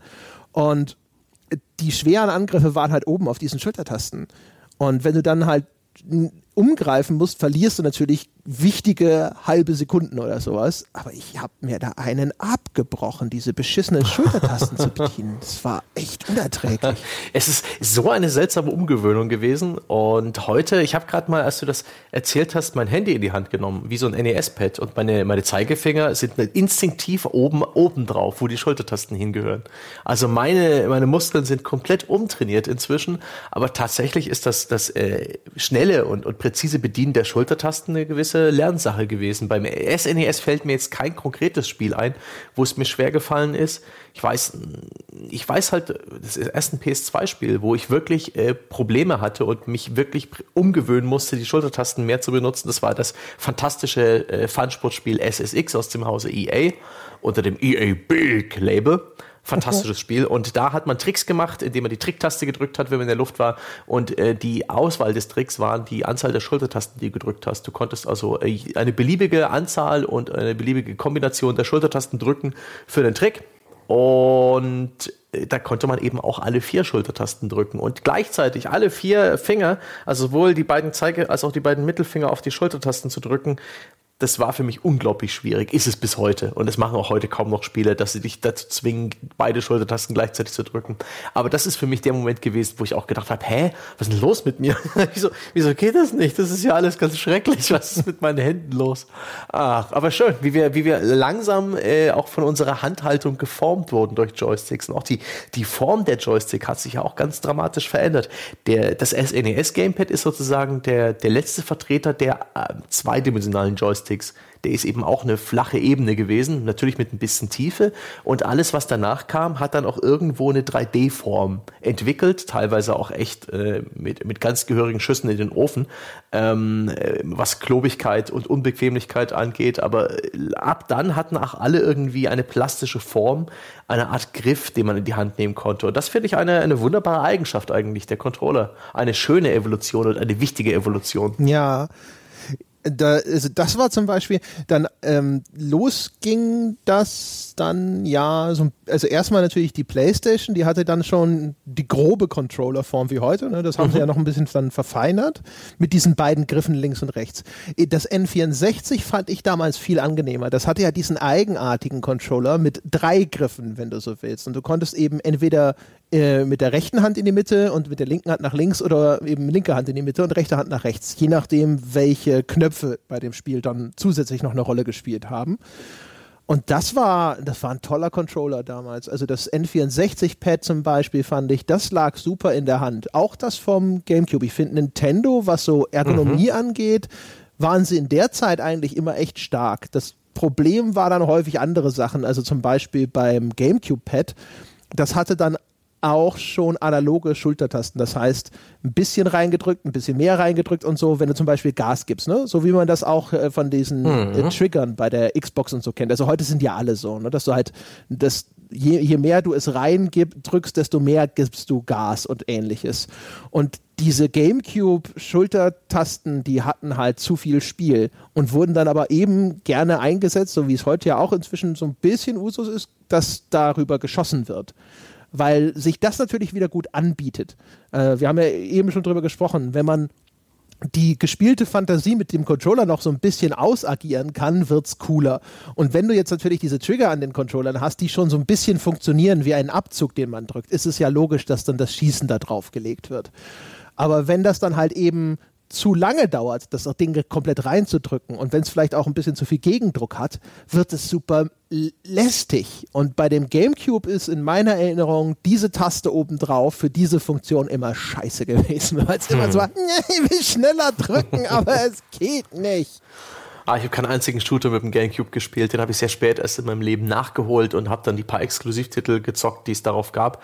Ich weiß gar nicht mehr, wo mein Gamecube geendet ist. Ich hatte so ein Bundle mit Super Mario Strikers, das weiß ich noch. Ich weiß, wo Aber mein Gamecube geendet ist übrigens, weil mein Gamecube, den habe ich zu Hause stehen lassen bei meinen Eltern. Und äh, dann hatte ich aber schon die, die Nachfolgekonsole, also die Wii. Und äh, dann hatte, äh, also irgendwann mein jüngster Bruder hatte den äh, so gedacht, so, na, den Gamecube braucht er nicht mehr und hat ihn einfach an einen seiner Freunde vercheckt, um ein bisschen Kohle zu machen. Ach ja. Das sind diese schlimmen Geschichten. Aber wir sind schon ein bisschen zu schnell voreilig so in die Zukunft gerannt. Ich finde es sehr interessant, wie gerade äh, Nintendo halt Wegbereiter für viele Controller-Innovationen war. Insbesondere mit dem N64. Der wird ja immer wieder ähm, hochgelobt für die, ja, die Erfindung des Analogsticks, für die Erfindung der Shooter-Steuerung am, äh, an der Konsole. Also mit, mit GoldenEye und Perfect Dark. Und das habe ich halt leider exakt nicht mitbekommen. Ich habe den N64 Zeit meines Lebens zu seiner Zeit damals komplett ignoriert. Mhm. War für mich uninteressant. Ich mochte die Grafik nicht. Die war mir zu schwammig, zu nebelig. Und äh, ich habe gesagt, nein und mich überheblich der PlayStation zugewendet, die ja damals keinen Analogstick hatte in ihrer ersten Ausbauform. Der, die, die Grafik vom N64 war dir zu schlecht, ja, und dann bist du zu dieser Pixelkotze rübergelaufen und hast gedacht, Richtig, das ist Das toll. waren wenigstens scharfe Pixel. Möglich, dass die Texturen nicht äh, sicher auf den, äh, auf den Polygonen saßen und bei jeder Kamerabewegung hin und her gewackelt sind. wenn, du, wenn du eine N64-Grafik in den Mixer tust, dann kommt PlayStation 1 Grafik Grafik da Aber dieses N64, wo jede Textur matsch ist, egal wie nah die du war wenigstens gefiltert. Die auf der Playstation war nicht die weniger war für matsch. unerträglich. Mir hat dann irgendein Kumpel mal gezeigt, das F-Zero und ich habe gedacht, was? Das Spiel hat ausschließlich rosa Nebel und einen Hauch von Fernsicht. Das war ja unerträglich. Was für eine Enttäuschung. und dieses hochgelobte Zelda hat er mir vorgeführt. Und was? Das ist ja auch völlig nebelig. Man hat eine Sichtweite von gefühlt ja, drei Metern. Was soll die Hallo, Scheiße? Open World, Mann, ja, bevor wir überhaupt wissen, was eine Open World ist, ja. Also es gibt, glaube ich, keine Konsole, die schlechter gealtert ist als die erste PlayStation. Ich habe mir eine PS1 gekauft, ein paar Jahre später, als sie dann halt richtig billig war. Und das ist, war, also die hat echt, echt gute Spiele gehabt teilweise, die erste Playstation. Sowas wie Resident Evil und so, das war trotzdem der Shit, ja. Daran will ich nicht rühren. Aber mein Gott, war es damals schon hässlich. Und dann auf der PS3 hat ja Sony angefangen, nachdem sie gesehen haben, diese Virtual Console läuft gut bei Nintendo, dass sie auch ein paar PlayStation 1 Klassiker rausgebracht haben. Und es war eine so unerträgliche Grütze, ja. Ich habe gedacht so, oh ja, cool, hier nochmal Seifenfilter, ja. also, es gibt wenig das hässlicher ist als 3D-Spiele auf der PlayStation 1. So diese mit den vorgerenderten Hintergründen, Resident Evils, die Final Fantasies und sonst irgendwas mit, mit, okay. Aber die 3D-Spiele, Gott.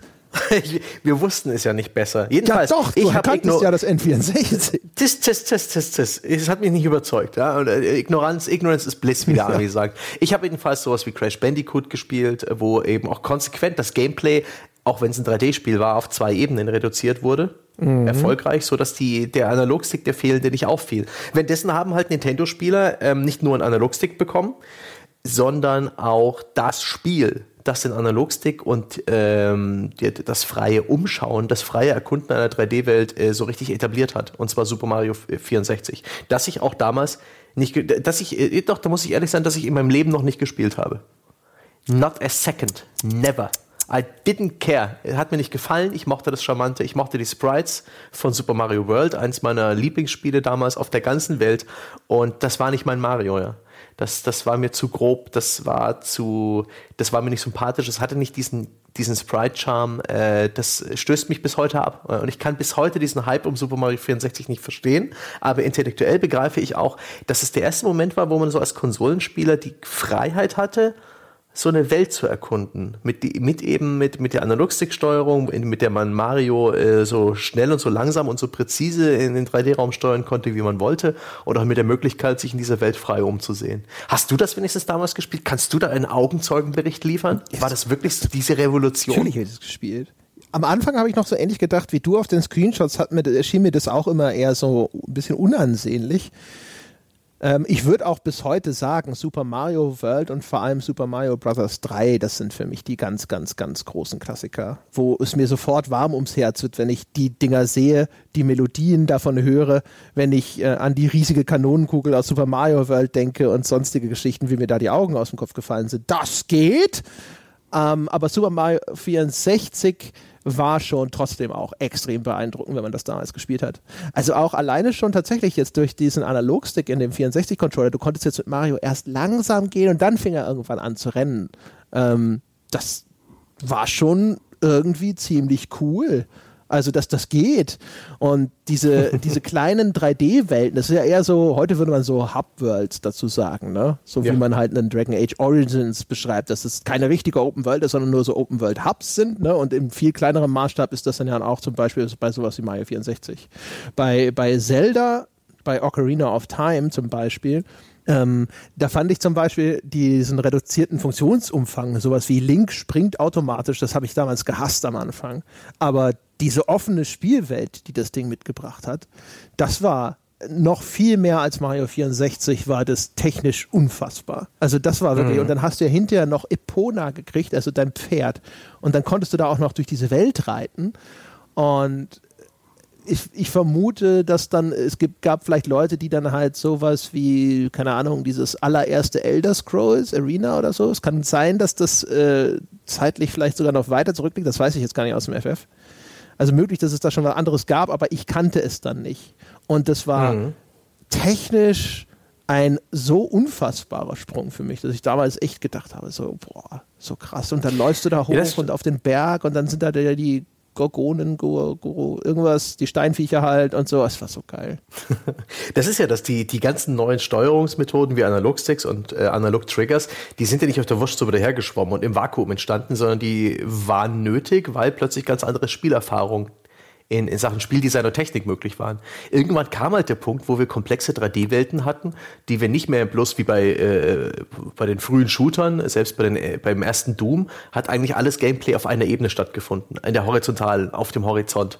Aber irgendwann gab es dann eben auch Spiele, auch am PC oder eben äh, auf dem N64 und auf der Konsole, wo die gesamte Spielwelt interessant war, wo es sich gelohnt hat, um die Ecke zu gucken, auch das oben und unten, die komplette Tiefe zu erfassen.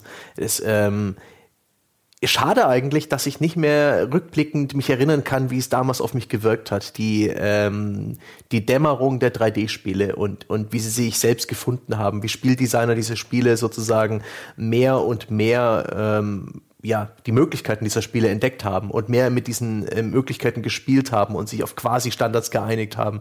Unglaublich faszinierend rückblickend, äh, wenn wir jetzt auch dann zu PC kommen ähm, und zur Maustastatursteuerung, was da alles passiert ist.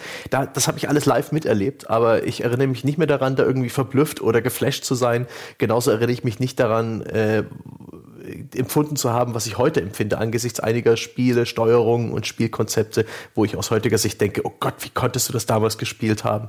Eigentlich schade, aber eine faszinierende Zeit damals. Eben das, äh, insbesondere auf dem N64, es Nintendo fantastisch vermocht hatte, dir eben das Erkunden von 3D-Welten schmackhaft zu machen und dir auch den korrekten Controller in die Hand zu geben. Wie gesagt, die PlayStation hat erst nachträglich für die PS1 Analogsticks mit dem DualShock, der seitdem auch der Name, äh, der, der Standardname für den PlayStation-Controller ist, äh, hat sie erst nachträglich etabliert. Und teilweise, wenn ich da an Resident Evil denke, wie beschissen die Steuerung damals war. Diese Panzersteuerung, ja, das ja. war nicht bloß beim ersten Teil. Wie, wie lange die Spieleindustrie praktisch lernen musste, wie man äh, wirklich cool in, in 3D-Welten sich bewegt. Das ist krass. Das hat sich ja dann so ein bisschen auch, das, das ist ja ein bisschen Ping-Pong zwischen Nintendo und Dings. Ne? Also Nintendo, wir haben es ja schon gesagt, es gab schon vorher analoge Sticks, also Joysticks, aber dieser Thumbstick, der heutzutage Usus ist, das ist sozusagen die große Innovation von dem N64-Controller. Dann hat Sony gemerkt, äh, das ist gar keine schlechte Idee. Insbesondere war jetzt diese Bewegung im 3D-Raum vielleicht auch eine bessere Feinjustierung verlangt. Äh, und dann haben sie nachgezogen und haben aber dann diesen das hieß ja erstmal nicht Dual Shock, sondern nur Dual irgendwas. Das Shock ist ja schon der, die Rumble-Funktion. Ach stimmt, du hast dabei. recht, du hast recht, ja. Und das heißt, es gab dann die zwei Analogsticks. Das wiederum, da war Sony zuerst und das ist ja heute auch ein Standard geworden. Der eine zum Umschauen sozusagen, ja, für, und der, der, ähm, der andere für die Bewegung. Ja, also linke Analogstick nach vorne laufen und dann mit dem rechten kannst du dich umschauen, wie du willst. Oder die Kamera nachjustieren oder was auch immer. Und äh, dann umgekehrt wieder, Nintendo hat mit dem Rumble Pack, hat das Rumble äh, als erster dem N64 hinzugefügt und dann kam der Dual Shock, der dann auch ein Rumble-Feature eingebaut hatte. Und das ist dann jetzt bis heute eigentlich ja dann der Standard geblieben bei, bei Sony, also außer mit so mhm. Sperenzien wie, hey, es gibt jetzt auch ein Touchpad auf diesem PS4-Controller. Boah, erinnerst du dich an die kurze Phase, wo Sony die Vibration entfernt hat aus seinem Controller? Ja, genau. Die Launch-Modelle der PS3? Ja, ja, ja. ich habe noch, meinen PS3-Controller ist noch ein Ur-Controller, also einer von meinen zwei und der hat kein Rumble. Das war ein Shitstorm vor dem Herrn. Weil sie ja diese Six-Axis-Scheiße unbedingt reinbauen mussten und äh, ich glaube, das war am Anfang noch nicht gut mit dem Rumble vereinbar. Ich weiß nicht mehr, irgendwas war, war da, glaube ich. Ja. genau, also die, die Rumble-Funktion ist dem hastigen und offensichtlich nachträglichen Hinzufügen von halbherzigen Motion Gaming genau, äh, Gewichten. Nintendo hinterherlaufen mal wieder. Oh Gott, das war, das war eine, das, da hat sich Sonne nicht mit Ruhm bekleckert und ähm, dieser Controller, ich hatte ihn auch in den Händen in der Redaktion, der fühlte sich vor allen Dingen so leicht an, weil diese Rumble-Motoren haben einen Großteil des Gewichts ausgemacht des PS2-Controllers oder des, äh, ja, des DualShock für die erste Playstation. Und dann plötzlich, nachdem man es gewohnt ist, auch von der Xbox und, und vom, vom ich glaube, der GameCube hatte auch einen Rumble-Motoren, ne? Ich glaube ja, ja, ja. Warum sollte Nintendo also nicht? Nee, ja. Ich erinnere mich zwar nicht daran, dass der gebrummt hat, aber ähm, ich war schwere Controller gewohnt und plötzlich hast du diese brandneue Konsole, die damals auch noch entsetzlich teuer war. Und du nimmst den Controller in die Hand und schlägst ihn fast in die Stirn, weil er viel zu leicht ist und du eigentlich irgendwas mit Gewicht erwartet hast. Das fühlte sich so billig und falsch an. Und dann hat er auch noch nicht vibriert. Furchtbar. ja, das, also. Ich, ich, also ich mochte tatsächlich diesen PS3-Controller nach kurzer Eingewöhnungszeit immer sehr gerne. Und gerade, dass der so leicht war, ähm, mich hat es auch erst irritiert, weil es fühlte sich dadurch auch automatisch billig an. Witzig eigentlich auch. Ne? Also da, dieses Gewicht, mhm. dieses Schwere der anderen Controller, der, das vermittelte irgendwie den Eindruck davon, dass es äh, da ist, das ist halt einfach besser verarbeitet. Mhm. Während leicht und Plastik wirkt halt einfach wie, die haben dir eine Tüte Luft verkauft. Ja, viele China-Produkte oder nein, nein, nein, das ist äh, viele Elektronikprodukte heutzutage, insbesondere im niedrigpreisigeren Bereich, arbeiten mit äh, Zusatzgewichten, um Wertigkeit vorzutäuschen. Da ist irgendwo ein Stück Beton oder eine, eine Mutter irgendwo im Gehäuse verleimt, einfach damit, ähm, damit du das Gefühl hast, hm, hier steckt ordentlich was drin. ich habe hab ich schon mal 200 Gramm mehr gekriegt für mein Geld. Beim Metzger ist es bisher dann auch zufriedener. Also das war echt ein bisschen merkwürdig, aber danach mochte ich den PS3-Controller ganz gerne. Diese Rumble-Funktion ist ja auch so ein Ding, finde ich, als es neu war, als ich das Rumble Pack zum ersten Mal hatte in meinem N64-Controller, ja, natürlich fand man das irgendwie cool. Auf der anderen Seite, ehrlich gesagt, äh, ich hatte mir viel mehr versprochen. Also ich habe am Anfang noch mhm. gedacht so, uh, da, weißt du, das wird dir ja auch dann immer so erzählt, so ja, und dann spürst du quasi jede Kollision mit deinem Auto oder sowas und dann der, die Realität ist halt, wie heute der Vibrationsalarm mit deinem Handy, ne? So das ist, glaube ich, ist auch vor allen Dingen Grund beim N64, weil dieses Rumble Pack eben nachträglich hinzugefügt wurde, saß es eben nicht an der richtigen Stelle, nicht sozusagen mitten im Schwerpunkt des Controllers in den, in den Controllern, wo die Vibrationsfunktion direkt eingebaut ist, sitzen diese Motoren ja auch wirklich tief drin und, und übertragen auch dadurch mehr Kraft auf deine Hände. Ja, aber so richtig, fandst du das jemals so richtig ähm, geil? Ich finde, Rumble ähm, hat sich entwickelt und am Anfang war es ein totales Gimmick und es war als Gimmick, fand ich, nie wirklich effektiv. Ich habe mich dran gewöhnt, sagen wir es mal so, ich erwarte es inzwischen. Gerade dieses Vibrationsfeedback beim Ballern und beim Autofahren ist für mich einfach Standard. Das, das, da fehlt was, wenn es nicht mehr da ist. Ähm, ich mochte Sachen wie Herzschlag, weil ich glaube, das war Silent Hill und ähnliche Survival-Horror-Spiele, wo je, je größer die Gefahr war oder je niedriger die Energie deines Helden, desto äh, aufgeregter hat das Herz geschlagen in dem Controller. Das fand ich das hat tatsächlich ein bisschen die Immersion gefördert, auch wenn das vielleicht auch ein Placebo-Effekt war, weil mir das Spiel, weil das Spiel oder besser gesagt die Spielepresse und die Spielewerbung haben mir davon erzählt, deswegen habe ich es vielleicht so wahrgenommen. Äh, auf der PS2 hat mich Raz extrem geflasht mit dieser Synästhesie aus Vibra Controller-Vibrationen und dem Rhythmus der Musik und dem Rhythmus, äh, in dem die Grafikeffekte äh, passiert sind. Äh, das war, da habe ich auch extra schon eine Folge dazu aufgenommen im Premium-Bereich, wo ich Res äh, dafür lobe, was es tat. Und deswegen bin ich großer Fan von Vibrationsfeedback im Allgemeinen. Ähm, da gab es ja auch diesen, dieses extra Vibrator-Pack, das aktuelle Tetris-Effekt und äh, die modernen Versionen von Res haben auch die Möglichkeit, dass man dann auch extra Controller ähm, vibrieren lässt. Die, steuern, die spielen zwar nicht mit, aber die Vibration wird sozusagen auf ein Maximum. Kannst du die dann in die Hose stecken? Also die, die, äh, es gibt eine, eine Controller, die nennt sich, die, nennt sich The Mitsugushi die, die Art und Weise, mit den Dingern zu spielen, wo ich glaube, äh, einer, ein Controller kommt sozusagen äh, in deinen Stuhl, sozusagen hinter deinen, an, an deinen unteren Rücken, ein Controller, den packst du dir an, äh, hinter die Lehne an dein Genick mit einem spielst Gott, du. Controller man haben kann. ja, aber das und, ist halt schon wieder cool, weißt du, aber ich finde halt, geil wurde Rumble, als, als es eben bewusst eben entweder zur Verstärkung von solchen Sinneseindrücken mhm. eingesetzt wurde oder zur Vermittlung von Informationen. Wenn heutzutage ja heutzutage, wenn du bei einem Rennspiel anfängst, so mit dem linken Vorderrad schon über den Kies zu fahren und dann vibriert der Controller und sagt dir so, hallo, du bist zu weit oder du bist schon an dieser Streckenbegrenzung, mhm. die diese, diese Rillen hat. Ja? ja. Das ist cool, weil dann ist auf einmal ein haptisches Feedback verbunden mit einer klaren äh, Information. Und aber meine Erinnerung an das frühe Rumble war echt so ein Ding so, es explodiert was, ich muss rumbeln. Äh, da passiert was, ich rumble nochmal. Und du hast dir nur gedacht, so, okay. um Gottes Willen. Ich hab's im ich habe es halt erst mit der PS2-Ära wirklich äh, bewusst wahrgenommen. Schön war auch ein äh, Metroid Pinball auf dem Nintendo DS hat ein Rumble Pack mitgeliefert gehabt. Das hat man in den äh, den GBA-Slot gesteckt des Handhelds. Und das war dann noch ein ganz schwaches äh, Handy-Vibrieren, was dem Spiel exakt nichts gebracht hat. Das weiß ich noch. Eine der kleinen Stilblüten des Rumble-Themas. Und ich muss sagen, in Sachen Rumble gab es auch Innovationen, teilweise richtig geil. Und ich trauere der Tatsache hinterher, dass die noch nicht Fuß gefasst haben. Zum einen, der PS4-Controller ist in der Lage, das Rumble-Gefühl nach links und rechts stufenlos zu verlagern. Es kann also auch nur die linke Controllerhälfte rumbeln oder nur die rechte. Oder du kannst das Gefühl haben, dass, das, dass, dass die Vibration da hin und her läuft. Da, wer eine PS4 besitzt, kann diese gratis äh, Minispielsammlung Playroom runterladen. Und da ist in dieser Playroom Controller Demo, wo auch diese kleinen Roboter äh, eine Rolle spielen, äh, eine wunderbare Demonstration dieses Effekts drin. Das, hat, das wurde mir vorgeführt noch vor dem Launch der PS4 und das hat mich extrem beeindruckt. Das habe ich in der Vorberichterstattung extrem gelobt und ich habe mir Gedanken gemacht, Mensch, wie könnten Spieleentwickler äh, das wohl alles einsetzen? Die Antwort ist gar nicht. Ja, das ist wie bei der Switch. Weißt du noch, da haben sie doch auch so ein Geschiss drüber gemacht. HD Rumble, du, ja. Du kannst dann, äh, schauen Sie mal, bei diesem Minispielchen ist es so, als ob da kleine Kugeln in dem Ding drin sind und sie sollen rausfinden, wie viele es sind anhand des Rumbles. Weißt du noch, das war bei diesem. Ja, wie viele Eiswürfel spüre ich? Ein, zwei oder ja, drei? Das habe ich auf diesem Nintendo-Event, wo ich die Switch ausprobiert habe. Das, das hat erstaunlicherweise schon ganz cool funktioniert. Das war wirklich so, du konntest schon so ein bisschen denken, so, oh, das ist wirklich, als ob da ein paar Kügelchen drin rumschwappen. Aber ich glaube, das hat seitdem auch nichts mehr benutzt. Ja.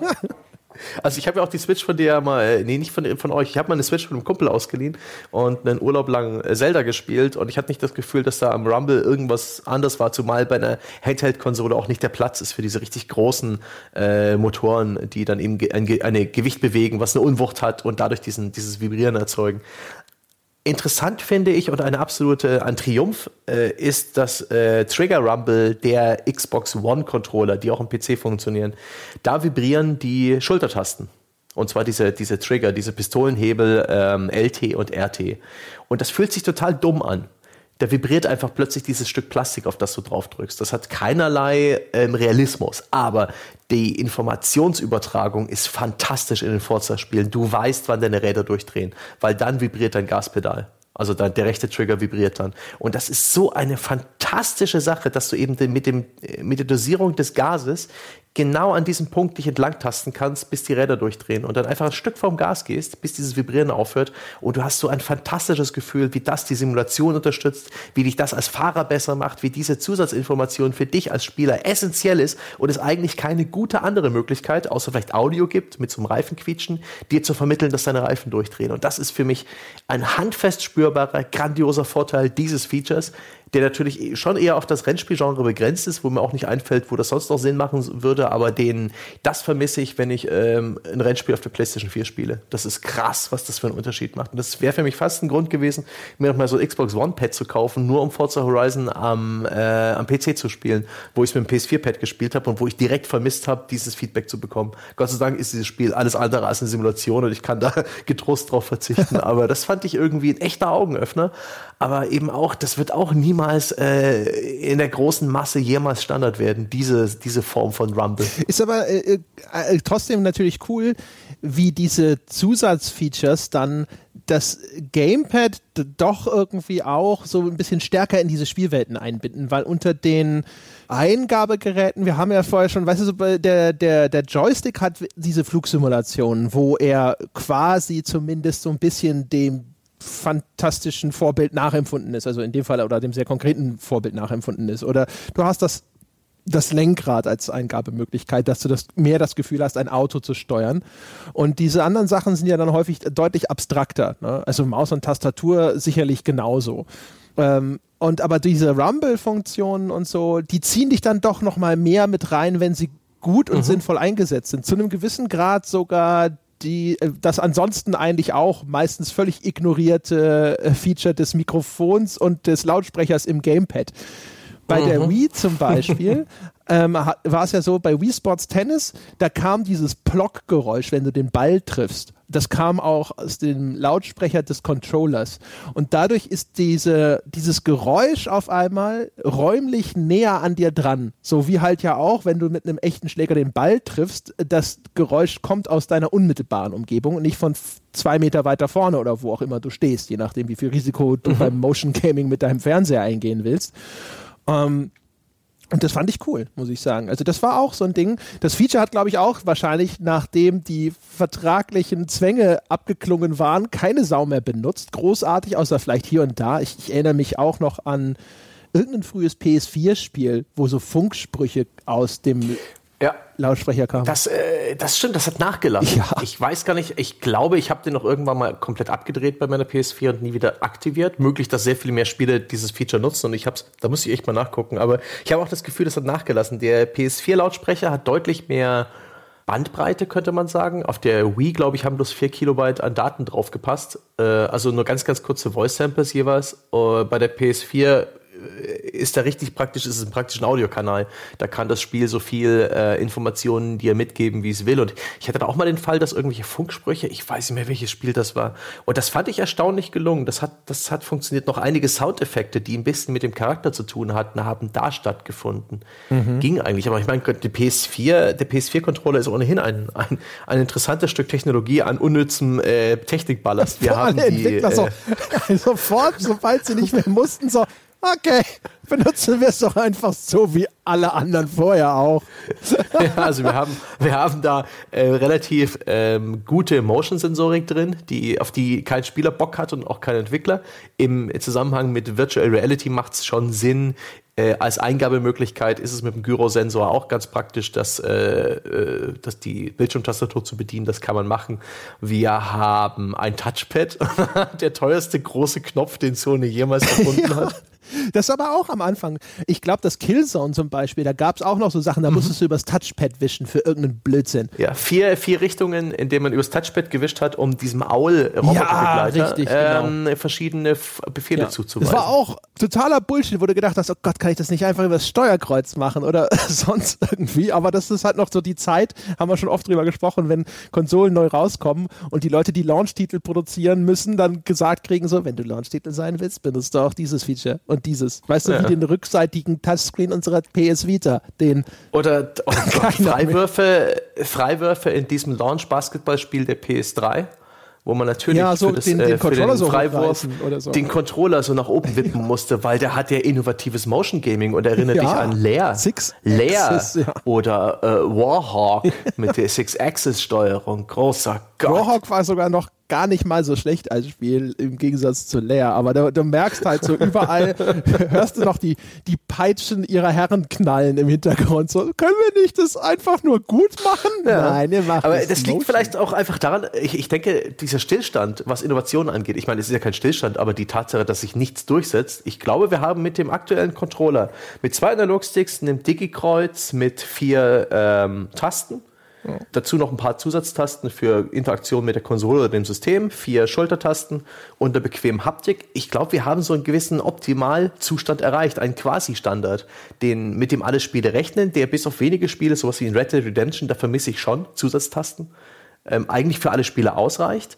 Und anders als sowas wie, ein, wie, wie du es vorhin angesprochen hast, eine Lightgun, ein Lenkrad oder ein Joystick, ist das eben keine Verbindung mit dem Spiel, sondern eher der Controller ist für mich das unauffälligste Eingabegerät der Welt, den vergesse ich im Idealfall, weil die Handhaltung ist bequem. Anders als bei Maus und Tastatur sind die Hände hier aufrecht, das heißt Elle und Speicher sind in einem ergonomisch sehr gesunden Zustand. Ähm, er ist bequem, also insbesondere der sowohl der Xbox One als auch der PS4-Controller, die sind beide inzwischen ergonomisch so weit entwickelt nach vielen Fehlversuchen. Ich erinnere an den Original Xbox Controller, diesen klobigen Klotz, der selbst für Leute mit großen Händen unbequem und riesig und sperrig war und, und ein paar andere Fehlschläge. Im, inzwischen sind die Dinger so bequem und auch inzwischen bist du als Spieler so darauf trainiert auf diese Sachen. Ich guck, ich guck nicht mehr hin. Ich, es, gab mal eine Zeit lang, da musste ich ab und zu auf den Controller gucken, welche Taste jetzt gemeint ist. Passiert mir immer noch manchmal, wenn ich zu heftig zwischen verschiedenen Plattformen wechsle. Und insbesondere bei Nintendo habe ich die Tastenbezeichnungen nicht immer auf Zack. weil die sind für mich nicht intuitiv A, B und X und Y.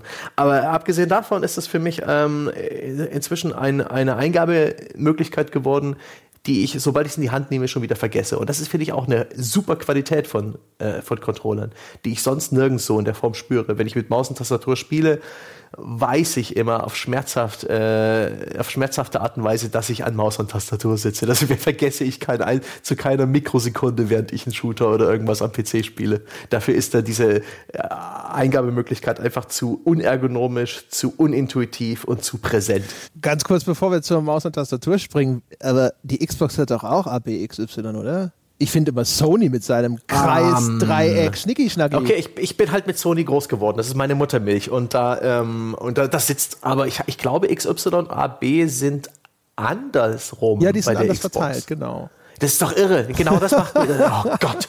Und das findest du okay? ich weiß nicht, das ist halt so.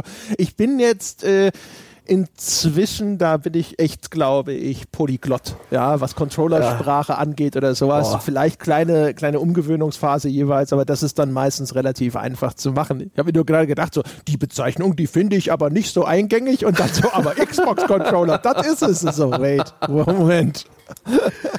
Ach ja. Aber, ja, nee, ja, äh, Maus und Tastatur. Nee, wir, wir können doch noch ein bisschen beim Controller nee, nee, bleiben. Nee, nee, nee, wir, wir, wollen ja wenigstens hier noch die, die Mäuse und die Tastaturen. Wir, ne? wir, wir, müssen über die Shooter-Steuerung eigentlich sprechen. Wie lange hat es gedauert, bis sowohl die Spieleentwickler soweit waren, und wie viele Jahre haben wir Spieler dann noch gebraucht, bis wir uns dann alle geeinigt haben und inzwischen okay finden, einen Shooter mit zwei Analogsticks und den Schultertasten zu steuern? Finde ich auch krass. Damals noch bei Metal Gear Solid 2 auf der Playstation hat man die X-Taste gedrückt, um die Waffe zu zücken und die X-Taste durchgedrückt, um zu feuern. Ja, antippen, um die Waffe zu zücken und durchdrücken, um zu feuern. Ja, das ist absolut bescheuert gewesen. Wer hat sich das ausgedacht? Damals gab es halt dieses Wissen noch nicht. Diese quasi Standard-Shooter-Steuerung, die heute alle erwarten und kennen und die sich durchgesetzt hat. Ich finde das so interessant, es wie wie, wie mal, wieso nicht die Leute alle sofort die richtigen Ideen ne, haben? Es sind ja auch was immer diese, aus heutiger Sicht so logisch erscheint. Diese Übergangsphasen häufig, ne? Also Aha. vielleicht mal ganz kurz, damit wir auch hier nicht jetzt die, die, die historische Einordnung äh, unterschlagen. Den ersten Computer mit einer Maussteuerung, den gibt es schon 1973 aber ich würde behaupten, dass Maus, die Maus tatsächlich überhaupt so als Eingabegerät wirklich prominenter auftritt, das ist dann so 1985 rum, ne? Atari ST, Amiga und so. Das ist das erste, die erste Generation mhm. von Heimcomputern, wo ich mich erinnern kann zumindest, dass ich häufiger mal schon Mäuse gesehen habe und dann natürlich bei den IBM-PCs. So für C64 und sowas, da für den gab es eine Maus, den man wohl über irgendeine Interface-Karte anschließen konnte, habe ich gelesen, aber ich habe in meinem Leben nie einen C64 mit einer Maus gesehen. Ähm, mein Schneider CPC hat nie eine Maus gesehen in seinem ganzen Leben nicht und so weiter und so fort. Das kam dann alles erstmal später. Und ähm, ich, der, du hast ja vorhin auch schon so ein bisschen gesagt, es gibt halt so ein paar Sachen, die sind schon erheblich im Unterschied, nämlich erstens zum Beispiel die Umstände, unter denen man spielt. Bei dem ja. Gamepad merkt man schon, das ist was, das soll fürs Wohnzimmer sein. Man sitzt auf irgendeiner Couch und, und spielt mit dem Ding und da ist irgendwo noch ein Fernseher ein bisschen weiter hinten. Es braucht keine Unterlage. Maus und Tastatur gerade zu Anfang. Heutzutage, sage ich mal, kann man auch sich eine Tastatur auf den Schoß legen und wenn der Maus nebendran auf dem anderen Bein oder auf dem, auf dem Sofa rumasseln. Äh, Bei den frühen Mäusen, sage ich mal, häufig noch nicht so gut möglich. Insbesondere, wenn so deine äh, frühe Ballmaus schon so ein bisschen Dreck aufgenommen hat und dann vielleicht nicht mehr ganz so super reagiert hat. Und genauso auch der Joystick ist nicht so bequem. Den, den, musst du halt auch irgendwo dann wenigstens auf deinem Bein abstellen. Und den Controller kannst du halt einfach irgendwie frei in der Luft halten, den kannst du nebendran oder sonst irgendwo, ne? kannst auch hinter den Rücken halten, theoretisch. So wie Gitarrenspieler, wenn sie irgendwie ein bisschen Show bauten wollen. Und das ist schon mhm. ein ganz erheblicher Unterschied, ne? die, die typische Spielhaltung, die eingenommen wird. Und halt, was die jeweiligen Geräte dann für Schwerpunkte haben. Also so eine Maus als Zeigegerät ist halt für ganz andere Sachen viel besser geeignet als ein Gamepad mit seinen Analogsticks und so. Und das Interessante ist eigentlich so ein bisschen, ich hatte zu den Joysticks habe ich eine relativ klare emotionale Haltung und Erinnerung, zu den Gamepads in den unterschiedlichsten Varianten auch, Maus und Tastatur überhaupt nicht.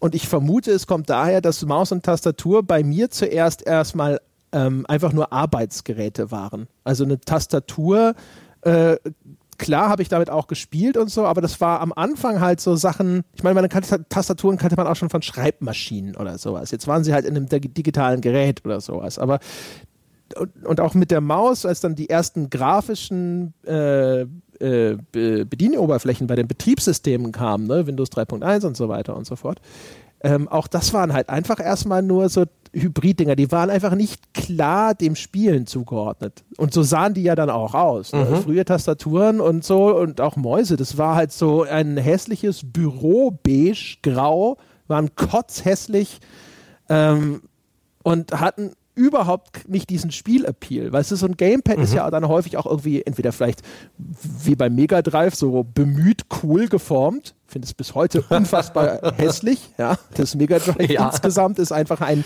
ein Design aus der Hölle. Ja. Und die Zeit damals, der, der Sega Saturn ebenfalls grausam mit einem furchtbaren Gamepad und äh, der Jaguar, oh Gott, oh Gott. Ja. Da gab es schon viele Fehlgriffe. Nintendo und Sony haben da schon äh, gute Arbeit geleistet, da eine gewisse. Ja, gut, der äh, Gamecube mit seinem Standard-Lila, da habe ich auch anfangs erstmal fremdeln müssen. und dann hat er ja noch so, glaube die Analogsticks waren gelb. Also lila und gelb zu kombinieren, ja, da muss ja. man schon Japaner sein zu, glaube ich, um auf die Idee zu kommen. Aber das waren vielleicht die billigsten Farben. ja, genau. das kann gut sein. Aber ähm, aber die ist trotzdem farbenfroh und verspielt und das sind Geräte, die verbindest du nur und ausschließlich mit dem Spielen. Für nichts anderes waren sie da. Und Maus und Tastatur haben immer so eher diesen funktionalen Anstrich gehabt, sowohl in ihrer Optik ursprünglich zumindest. Heutzutage gibt es natürlich auch die coolen Gamer-Mäuse hier mit Unterbodenbeleuchtung und Schnicki-Schnacki und sonst irgendwas. Ja, und wir bewegen uns ja jetzt hier noch so ein bisschen in früheren Jahren. Und ähm, selbst bis heute, also erinnere mich noch mit als einziges wohlig an die IntelliMaus. Da habe ich mit dem Christian Schmidt äh, in zehn Jahre klüger, da haben wir über die Lasermäuse gesprochen. Ähm, und das ist das Einzige, weil die so wunderbar funktioniert hat. Das ist tatsächlich noch eine, eine relativ starke Erinnerung an irgendeine mhm. Maus. Aber ansonsten, ja. wenn du mich fragst, was hast du denn damals für ein Keyboard das billigste? Ja. Von welchem Hersteller war deine damalige Maus? Ich habe keine Ahnung. Es wird Ach, schon ja. irgendeiner hast so du, Hast du auch ähm, äh, die Mausräder die wir damals mit der Kugelmaus hatten, mit, mit dem Fingernagel einfach gereinigt ja, und dann ja. diesen Gimpel runtergeknibbelt. Ja. Eine furchtbare Sache. All, all, die alten Hautschuppen, ja, das, äh, der, der, der, Angstschweiß oder sonst irgendwas. Oh Gott, jetzt denke ich gerade darüber nach, woraus dieser Mausgimpel bestand. so auch cool, dass äh, die, wenn junge Menschen zuhören sollten. Heutzutage kennt man ja nur noch diese Lasermäuse und ursprüngliche Mäuse hatten halt unten so eine kleine Gummikugel quasi drin und dann waren da seitlich vier Räder die äh, dadurch bewegt wurden. Zwei. Es waren, waren das nur zwei? Zwei, die sich in zwei Richtungen drehen können für die vier Achsen. Ich dachte, das wären sogar mehr gewesen. Na, dann waren es nur zwei. Nein, nein, nein. Tist. Ja, wie, wie, wie die Erinnerung, wie die Erinnerung alles fälscht ja, aber und wirklich. dran. Egal, auf jeden Fall. Und diese Plastikrädchen, die dann eben durch die Bewegung der Kugel in, äh, bewegt wurden wiederum, ähm, an denen hat sich dann halt nach und nach all der Scheiß abgelagert, der an dieser Kugel dran war. Ja, die Kugel wurde geführt über die Tischoberfläche, und dann setzte sich da halt eben alles Mögliche dran fest und das blieb dann an diesen Rädchen hängen. Und dann irgendwann wurde die Maus ein bisschen zittrig, ja, dann sprang der Cursor auch gerne mal durch die Gegend weil eben diese Ablagerungen zu so einem dicken Film geworden waren, der dann eben die Präzision der Maus beeinträchtigt hat. Und dann ja. konnte man das unten so. aufmachen. Das, das, oh diese, diese Kugel, das war auch immer so ein Drehverschluss, ein Plastikdeckel, den ja. man einfach nach links oder rechts gedreht hat. Dann konnte man den abnehmen, den Ball konnte man raustun und konnte den Ball säubern und man musste dann halt diese kleinen Plastikrädchen sauber machen. Und das hat man gemacht, indem man das eben so runtergeknibbelt hat. Ja, und das war so ein fester, filzartiger, ähm, sedimentartiger Schmutz. Vielleicht vergleichbar mit dem Schmutz, den man manchmal unter seinen Zehennägeln findet oder im Bauchnabel. Also, boah, eigentlich ganz schön eklig und furchtbar. Und jetzt, ja, jetzt wo du sagst, Stuhl. ich habe nie. Wenn man einen ich, Stuhl, ja. der lange Zeit an einer Stelle stand oder so, wenn du den umdrehst und guckst, was jetzt unter deinem Stuhlbein klebt, ich glaube, so ähnlich ja. ist das, was unter der Maus war. und ich habe nie dran gedacht, die Kugel zu reinigen. Ich habe die Kugel schon blöd. ab und zu mal mit so einem Schwämmchen abgewischt, meine ich. Das ist nicht blöd, das ist nicht blöd. Ja, eine nervige Sache, die meistens mitten während des Spiels akut wurde und dann hat man fluchend schnell, ähm, äh, teils sogar während Mehrspieler spielen, das Ding gereinigt. Aber interessant ist es schon eben, dass, dass man dem PC eigentlich das Spielen abgerungen hat und der, der war nie dafür gemacht. Der hat seinen Ursprung in der Tastatur äh, bei der Schreibmaschine, die 1800 Moment oh, jetzt muss ich wieder hochscrollen, 1877 in Masse produziert wurde, 1868 patentiert. Ah, und auch die, die Tastenbelegung ist mehr oder weniger äh, natürlich noch gewachsen mit dem Numpad, mit den Spezialtasten, den F-Tasten und so weiter. Aber letztendlich arbeiten wir an einem Eingabegerät, das über 100 Jahre alt ist und das für Arbeit, für das Eintippen von Text und Kommandos gemacht wurde und da auch sehr gut funktioniert. Und da das ist halt ein Multifunktionstool, das wir auch zum Spielen missbrauchen. Da, da mussten sich Spiele und Spieler schon irgendwo damit arrangieren, mit diesem großen Brett, das 104 Tasten hat standardmäßig. Äh, und wir haben es gemacht. Für uns war das völlig normal. Das finde ich ganz witzig. Und dass wir es bis heute tun, ohne dass sich da jemals irgendwie großartig was getan hat. Die eine Innovation war die Maus. Die Maus ist aber auch cool. Das ist der eine Hochpräzisionszeiger, den eigentlich niemand sonst hat. Den kannst du auf der Konsole mit den Analogsticks nicht emulieren und auch mit irgendwelchen Gyro-Pointern und Motion Gaming wie bei der PS Vita, wo man auch so ein bisschen durch Neigen der Kontrolle in einigen Shootern des Handhelds in einigen Shootern zielen konnte. Nichts erreicht die Präzision mhm. einer Maus. Und auch die Tatsache, dass man die Maus so schnell, wie es der Arm ermöglicht, über die Mausmatte feuern kann, um sich eben in einem Sekundenbruchteil um 180 oder wer weiß wie viele Grad zu drehen. Das ist einfach eine eine Eigenschaft, die bietet kein anderes Spiel. Ja, ist äh, absolut unübertroffen in, dem, in der Hinsicht.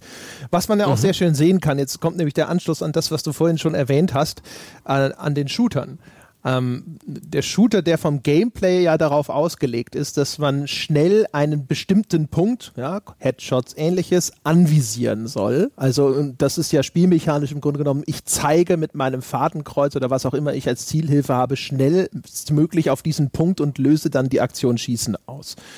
Und äh, es ist nicht weiter verwunderlich, dass Shooter erstmal auf dem PC eine große Nummer sind und nicht auf Konsole. Und weil aber Shooter offensichtlich, also dieses gerade, also der, ich rede über den Ego-Shooter jetzt, das hätte man präzisieren müssen theoretisch, weil so, ne, Arcade-Shooter und ähnliches kommt natürlich erstmal auf der Konsole und in den Arcades. Ähm, und der, der Ego-Shooter ist so eine starke Fantasie, dass man ihn wirklich der Konsole reingeprügelt hat. Mhm. Also das Genre ist so populär und so viele Menschen wollen den Ego-Shooter spielen, dass man halt auf Biegen und Brechen dann versucht hat, das auf die Konsole zu kriegen und es dann tatsächlich nach vielen Versuchen und mit echt viel Ingenieursleistung und eben auch durch die Verbesserung der Eingabegeräte dann endlich geschafft hat. Aber das, es war ja nicht alleine damit getan, dass die Leute, die eigentlich echt jetzt mal, äh, ich nenne es mal wirklich, also eine hochkomplexe Steuerung mit diesen zwei Analogsticks erstmal erlernen mussten. Da haben wir, glaube ich, irgendwo an anderer Stelle haben wir das schon häufiger mal erwähnt, aber als ich zum ersten Mal mit zwei Analogsticks einen Ego-Shooter steuern sollte, habe ich gedacht, was für ein Bullshit, das wird sich nie durchsetzen. Ja, die, das, es ist zum Scheitern verurteilt. Ja. Auch das heute, heute äh, hochgelobte GoldenEye auf dem N64, das war tatsächlich dann, nachdem ich mich dann wirklich damit auseinandergesetzt hatte, schon sowas, wo ich gedacht habe, ach cool. Und ich hatte da echt viel Spaß, das mit meinen Brüdern zu spielen. Aber keiner wäre jemals auf die Idee gekommen, zu denken, äh, ja, das ist jetzt besser als auf dem PC, sondern genau das Gegenteil. Und dann hat man halt angefangen zu sagen, okay, es gibt sowas wie ein Aim Assist endlich, ja, also was man heutzutage eigentlich selbstverständlich kennt, auch wenn man auf Konsole einen Shooter spielt, dass das Fadenkreuz vom System intelligent nachjustiert wird. Du musst es grob auf den Kopf ausrichten und den Rest macht die Software für dich. äh, oder dass es ähm, vom Design her schon so angelegt ist, ja, dass es ein bisschen langsamer wird, indem man den Deckungsshooter erfunden hat, wo du nicht auch noch zusätzlich dieses hochkomplexe Multitasking leisten musst, ne, der Bewegung, ja, du musstest früher Ego-Shooter haben, wie wenn man also als Quake 3, äh, 3 Arena was so eine, wo du sehr, sehr viel auch mit Bewegung arbeiten musst, um darin erfolgreich zu sein und aus der mhm. Bewegung schießen. Und ähm, der, der Deckungsshooter im Grunde genommen ist ja so ein Konsolenkompromiss, wo man sagt, du kannst Eine statisch Krücke, ja. bleiben. Ja? Geh hinter die Deckung und dann kannst du dich schon mal grob ausrichten und dann gehst du aus der Deckung raus, machst noch diese Nachjustierung. Genauso wie jetzt dieses System bei Red Dead Redemption 2, was ja automatisch sofort einen Gegner aufschaltet und dein, deine ja. Aufgabe ist nur noch auf den Kopfschuss nachjustieren damit es. Und das, dieses Snap-on-Aiming, ja. so könnte man das auch nennen, das hat ja auch Call of Duty mehr oder weniger salonfähig gemacht und auch wirklich das ganze Gameplay ringsrum gebaut. Das wird ja im Tutorial der neueren Call of Duties, zumindest in der Ära, wo die Serie richtig groß war auf der Konsole, mit COD 4 und folgenden. Da gab es im Tutorial, wurde dir wirklich eingehämmert, leg stets neu an und äh, wir, wir kümmern uns ums Zielen für dich und dann kannst du noch nachjustieren. Und auch dieses Aim Down Sights, das hat wohl GoldenEye zuerst gehabt auf dem N64, aber da noch ohne sonderliche Spezialfunktion äh, auf dem PC war das relativ fremd eine ganze Zeit lang, dass man die Waffe angelegt hat. Aber auf, dem, auf der Konsole war es ein wunderbarer Kompromiss. Du hast dem Spieler erlaubt, sich mit dem Analogstick grob schnell umzusehen, hast ihm sozusagen ermöglicht, sich im Raum zu orientieren, zu bewegen. Ähm, aber das, äh, Dafür ist der Analogstick dann zu grob, um dann noch fein auf irgendwie ein ganz kleines Ziel am Ende des Levels zu zielen. Wenn er dann aber die Waffe anlegt, äh, wird seine Beweglichkeit dramatisch eingeschränkt, seine Präzision deutlich erhöht. Dazu noch das Auto-Aiming und schon funktionieren ja, Shooter ja. auf der Konsole. Und der, der so. Und, Denn auf dem PC, frühe Shooter auf dem ja. PC, sorry, wenn ich es noch ganz kurz ausführe, der auf dem PC ist es ja so, man schießt in frühen PC-Shootern häufig dann auch auf ganz kleine Pixelhäufchen. Das kennt man heutzutage mhm. nicht mehr so. Ist auch gar nicht so befriedigend, weil du willst ja nah dran sein eigentlich am Gegner und sehen, wie du den zerlegst oder triffst oder sonst irgendwas. Aber früher, da hast du dann, kommen die dann irgendwo und dann schießt du dann auf relativ kleine Pixelhaufen auf, auf diese Distanz. Aber du hast die Präzision, die das möglich macht. Und bei diesem mhm. Aim-Down-Sight oder all diesen Möglichkeiten Möglichkeiten, jetzt auch mit verschiedenen Scopes zu agieren. Indem das dann rangezoomt wird, wird natürlich diese Zielfläche wieder größer und dann kannst du mit diesem unpräzisen Analogstick dann trotzdem wieder besser einzeln irgendwo eine Zielfläche ja. anvisieren. Und inzwischen haben wir das praktisch, ist, dieses, ist die, diese Konsolenkrücke Aim Down Sights äh, auch Standard geworden bei allen Shootern hat das Genre praktisch als Standard aufgenommen, weil es auch am PC mehr Spaß macht, weil du dann mehr vom Gegner siehst, weil es sich auch irgendwie cooler anfühlt. Und äh, ja, früher hatten wir einfach die Waffe eingeblendet am Anfang an der unteren Bildschirmseite. Irgendwann dann hat sie von der Seite ins Bild geragt. Bei manchen Spielen konnte man sich aussuchen, auch aus welcher Seite. Und auch am PC hat es ja eine ganze Weile gedauert, bis wir die Maus mit zum Shooter dazugenommen haben. Die Maus äh, die war schon cool, aber die war für mich am Anfang auch vor allen Dingen so ein Eingabegerät. Die, die ersten Mauserfahrungen habe ich, glaube mit so Paint-Programmen oder Ähnlichen gemacht. Da war die Maus interessant und spannend. Und natürlich bei Point-and-Click-Adventures, wo ich die allerersten auch noch, ich glaube, mit dem Joystick gespielt hatte, am Amiga. Oh, hast du die, wo ich diesen Cursor bewegt habe. Ich gerade erinnert, hast, hast du die Super NES-Maus gehabt? Nein, das, äh, aber von der habe ich auch gehört und mitbekommen. Und da war ja auch das Gimmick irgendwie so ein Malprogramm. Ja, genau, Mario, Mario Paint. Da gab es auch so ein kleines Minigame, da musstest du, glaube ich, mit so einer Fliegenklatsche so Moskitos mm. platt hauen oder sowas. Ich hatte die ausgeliehen mal aus der Bibliothek für ein, für ein Wochenende. Äh, aber auch das war natürlich, in der Zeit war einfach das Angebot an Spielen nicht so, dass man da saß und sich gedacht hat, so, oh, hätte ich doch überall eine Maus zur Verfügung, sondern das war so, oh, das brauche ich eigentlich, glaube ich, nicht in meinem Leben und wieder zurück damit am Montag. Ja, also mit der Maus habe ich halt interagiert in, mit Windows 3.1 damals.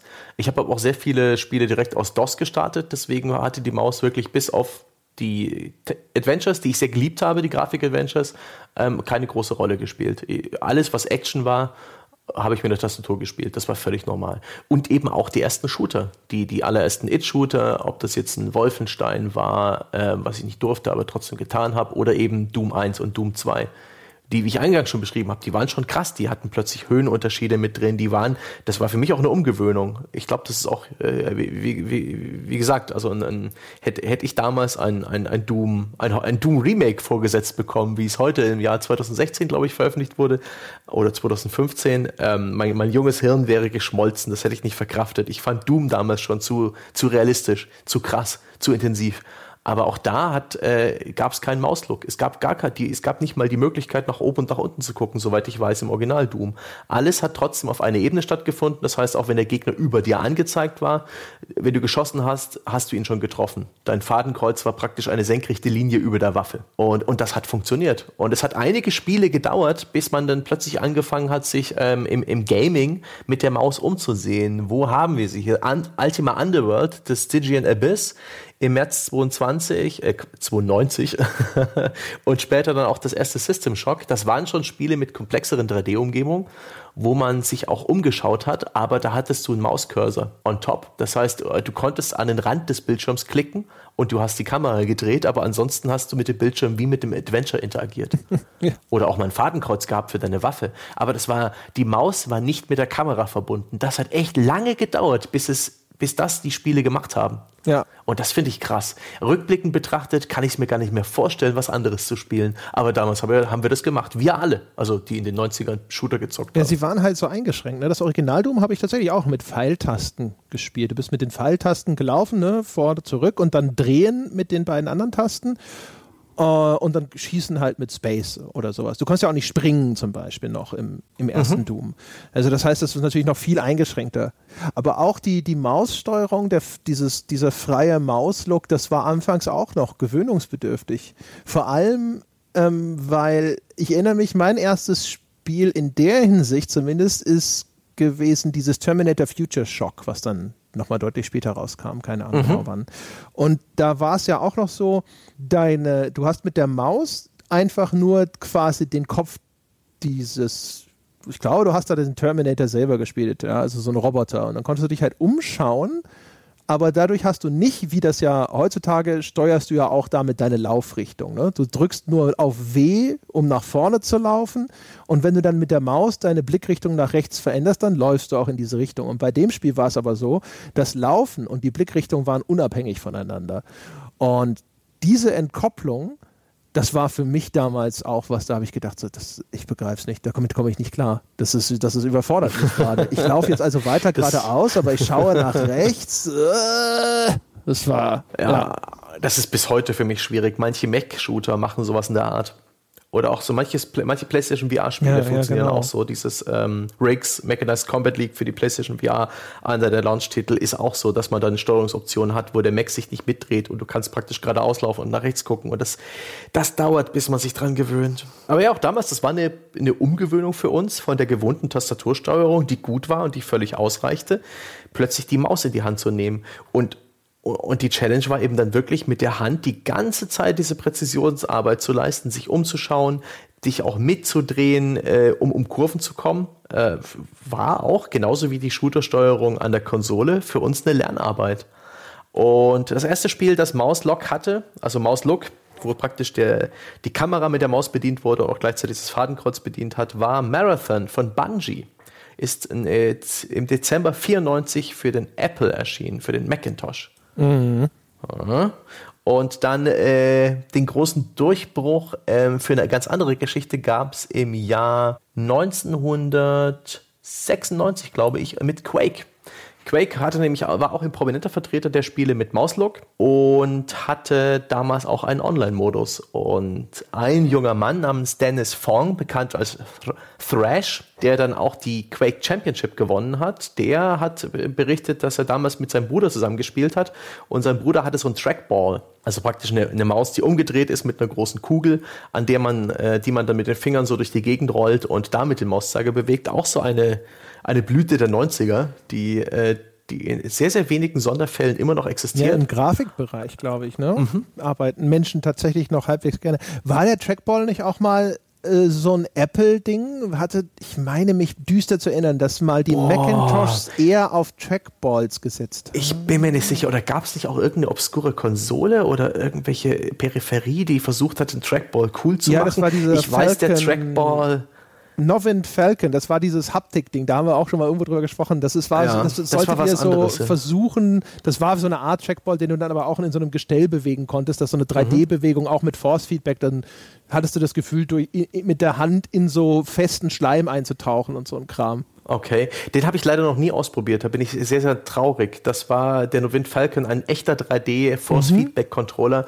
Äh, schade. Ich habe auf, auf äh, GDCs äh, schaue ich mir immer sehr gern oder habe immer sehr gern angeschaut bei den Zubehörherstellern die äußerst eigenwilligen Spezialcontroller für Grafikdesigner. So kleine Pucks, die die sehen aus wie keine Ahnung, wie so ein äh, Eishockey-Puck. weiß ich nicht, so eine Art 3D-Mäuse. Ja. Das sind kleine Pucks, die so wie Steuerknüppel, so in, in, in einem modernen Auto, in der Mittelkonsole gibt es auch jetzt oft diese Multimedia-Controller. Ich glaube, bei BMW oder bei Audi sind das so kleine Pucks, die man in alle Richtungen bewegen kann. Und da konnte ich eben auch, das Ding konnte ich nach vorne und nach hinten schieben, nach links und rechts. Ich konnte es aber auch drehen. Ähm, ich konnte es runterdrücken. Äh, ganz verwirrend. Und damit konnte man extrem viele Achsen eines 3D-Modells beispielsweise bewegen und sowas. Und das war dann für Grafikdesigner wirklich praktisch. Das fand ich äußerst interessant. Also der Novin Falcon, um das ganz kurz zu erzählen, ich habe den mal ausprobiert und zwar bin ich auf der GDC äh, auf irgendeinen Empfang gestolpert. Da gab es so, keine Ahnung, Innovation Summit, bla, sonst irgendwas. Da drücken dir immer Leute Zettel äh, in, die, in die Hand und sagen, hier, wenn die Messe rum ist, also die Game Developers Conference, äh, das war in San Francisco, glaube ich, damals schon. Ähm, wenn die Messe rum ist, dann kommt doch um 18 Uhr in das Hotel so und so und da haben wir halt hier nochmal, keine Ahnung, ne, die ganzen italienischen Entwickler treffen sich da und da gab es halt auch irgendwas. Ich meine, es war auch so ein Ding, so kanadische Entwicklervereinigung oder so. Auf jeden Fall, da hatten sie diesen Novin Falcon. Und ähm, das Ding erschien mir völlig unbrauchbar und gleichzeitig faszinierend, weil es hat echt gut funktioniert. Also das ist, das war so eine Kugel und die war von äh, in der Mitte die, äh, gehalten, eingesetzt in so drei bewegliche Arme und du konntest die dann halt also bewegen nach oben, nach unten, nach links, nach rechts und so weiter. Ne? Also es ist wirklich so quasi zwischen diesen Armen eingehängt, hingen sie in der Luft und du konntest sie dann in alle Richtungen wirklich bewegen. Und dann hatten die da damals so ein Demoprogramm und dann konntest du halt so tun, als ob du über die Oberfläche eines Golfballs fährst. Und diese Arme arretieren und lassen los, um dann eben dieses haptische Feedback zu erzeugen. Das heißt, du hast dann tatsächlich so mit dieser, indem du diese Kugel so bewegst, das Gefühl, da ist jetzt auf einmal, hier geht's nicht weiter, jetzt, und dann mhm. diese Löcher aus diesem Golfball wurden spürbar. Und dann gab's halt so, wie so eine Gelatinekugel, ne? Und dann hast du da halt mhm. auch eben in diesem 3D-Raum quasi deine Hand da so reinbewegt. Auf einmal musstest du doll doll drücken, weil das so zäh wurde, während du durch, durch, dieses Gelatine-Objekt durch bist. Das war von der haptischen Erfahrung toll. Es sah aus wie etwas, das nach zwei Wochen kaputt ist. also so irgendwie billig, komisch. Ich glaube, das war auch noch ein Prototyp damals und äh, habe sofort gedacht so, geiles Ding, aber ich habe keine Ahnung, wer das braucht. ja, das ist leider wieder in Versenkung verschwunden. Ach, es gibt so viele exotische Controller. Ähm, zurück zur Geschichte von Thrash. Der hat nämlich dann ähm, die Maus mehr oder weniger erkannt in seinem Gameplay und mit dazugenommen. Der hat vorher Quake mit der Tastatur gespielt, wie viele andere auch, und dann irgendwann festgestellt, dass er mit der Maus doch besser spielt. Eine Erfahrung, die wir auch irgendwann machen mussten. Ja. Und er hat dann gewonnen. Und er hat halt, weil äh, es unbequem war, mit den Pfeiltasten zu spielen und da ringsrum, ähm, eben wie wir es vorhin schon gesprochen haben, rings um die Cursor-Tasten sind nicht gerade die praktischsten Sachen, hat er dann irgendwie sich ein paar Tasten gesucht, die auf der linken Seite der, Tastatur sind, wo Steuerung und Shift und 1, 2, 3, 4 gut erreichbar sind, wo man mit der Space-Taste drücken kann. Er hat äh, rumexperimentiert mit W, A, D und X, hat sich aber irgendwann für W, A, S, D entschieden. Er hat, er hat das nicht erfunden. Es gab schon andere Spiele, die das vorher gespielt haben, aber er hat das populär gemacht, eben durch seinen Sieg, durch die Tatsache, dass dann Quake 2 bereits eine Thrash-Steuerung integriert hatte, optional, wo WASD ähm, auf der linken Seite der Tastatur für die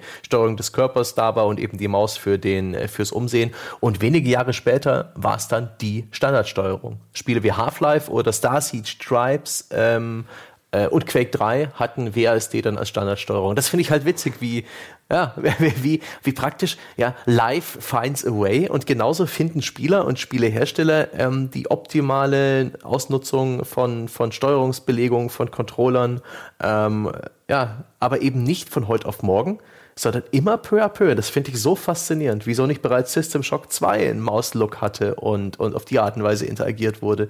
Es hat sich einfach erst entwickeln müssen.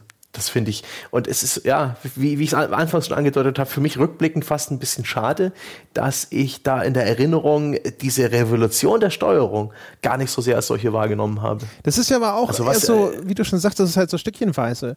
Es gab mhm. auch eine Zeit, da konntest du gar nicht voraussetzen, dass ein PC auch eine Maus hatte. Also zu der Zeit, mhm. bevor wir alle mit Windows-Betriebssystemen unterwegs waren, zum Beispiel, du, von, mit einem DOS-Computer wenn alles, was du gemacht hast, äh, den für Textverarbeitung oder so zu benutzen oder für deine Steuererklärung oder was auch immer, hattest du vielleicht einfach gar keine. Diese ganzen Programme früher hatten deswegen ja auch immer noch zwangsweise diese Tastaturmenüs, wo du dann Alt D für mhm. das Dateimenü und so weiter gemacht hast, weil man nicht sicher sein konnte, dass an diesem PC tatsächlich auch eine Maus hing, sondern es musste halt auch alles mit einer reinen Tastatureingabe funktionieren. du hast ja auch auf deinem Betriebssystem, du hast einfach alles mit irgendwelchen Ladekommandos gestartet.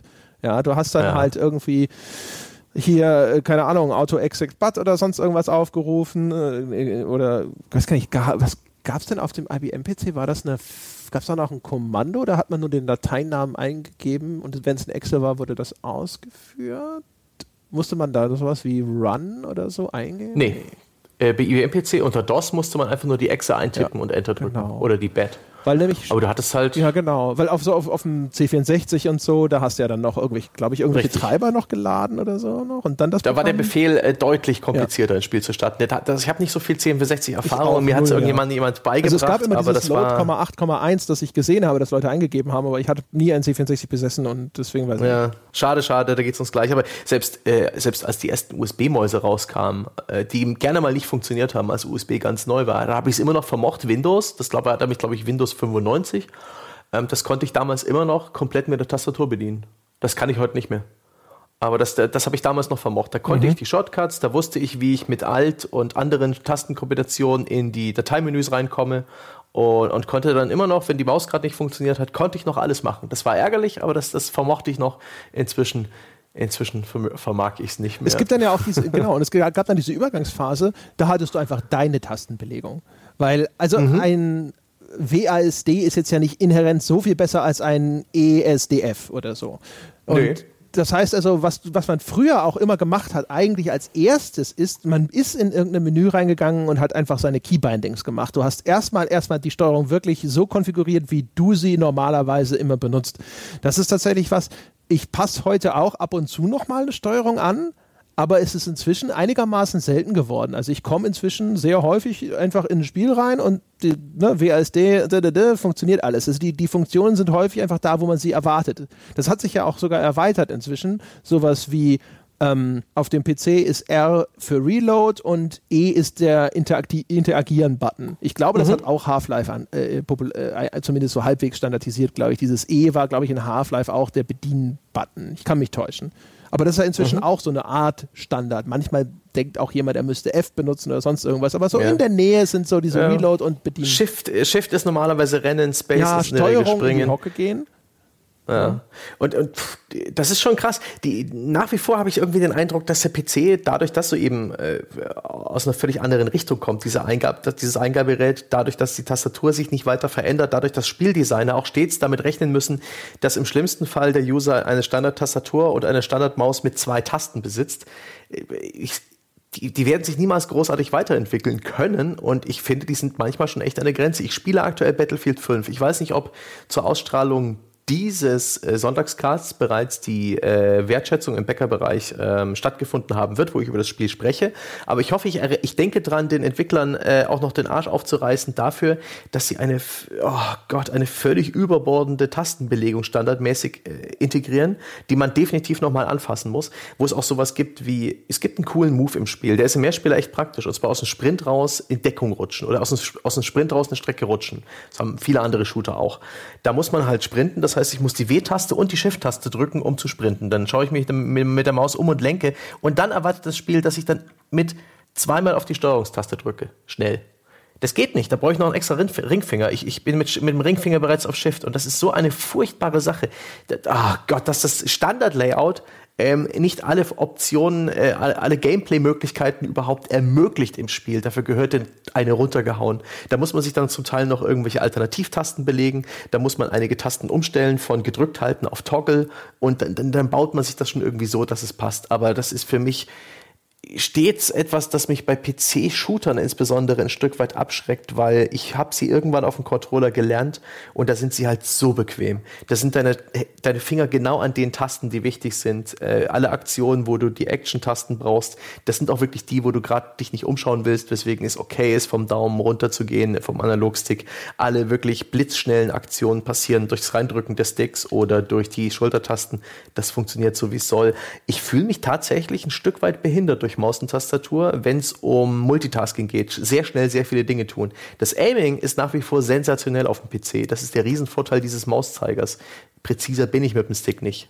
Nicht ansatzweise, aber die restliche Bedienung, äh, die empfinde ich als ganz schön frustrierend. Also diese Krücke, ja, wir suchen uns auf diesen 104 Tasten, die uns dieses Standardeingabegerät aus den, äh, aus dem 19. Jahrhundert bietet.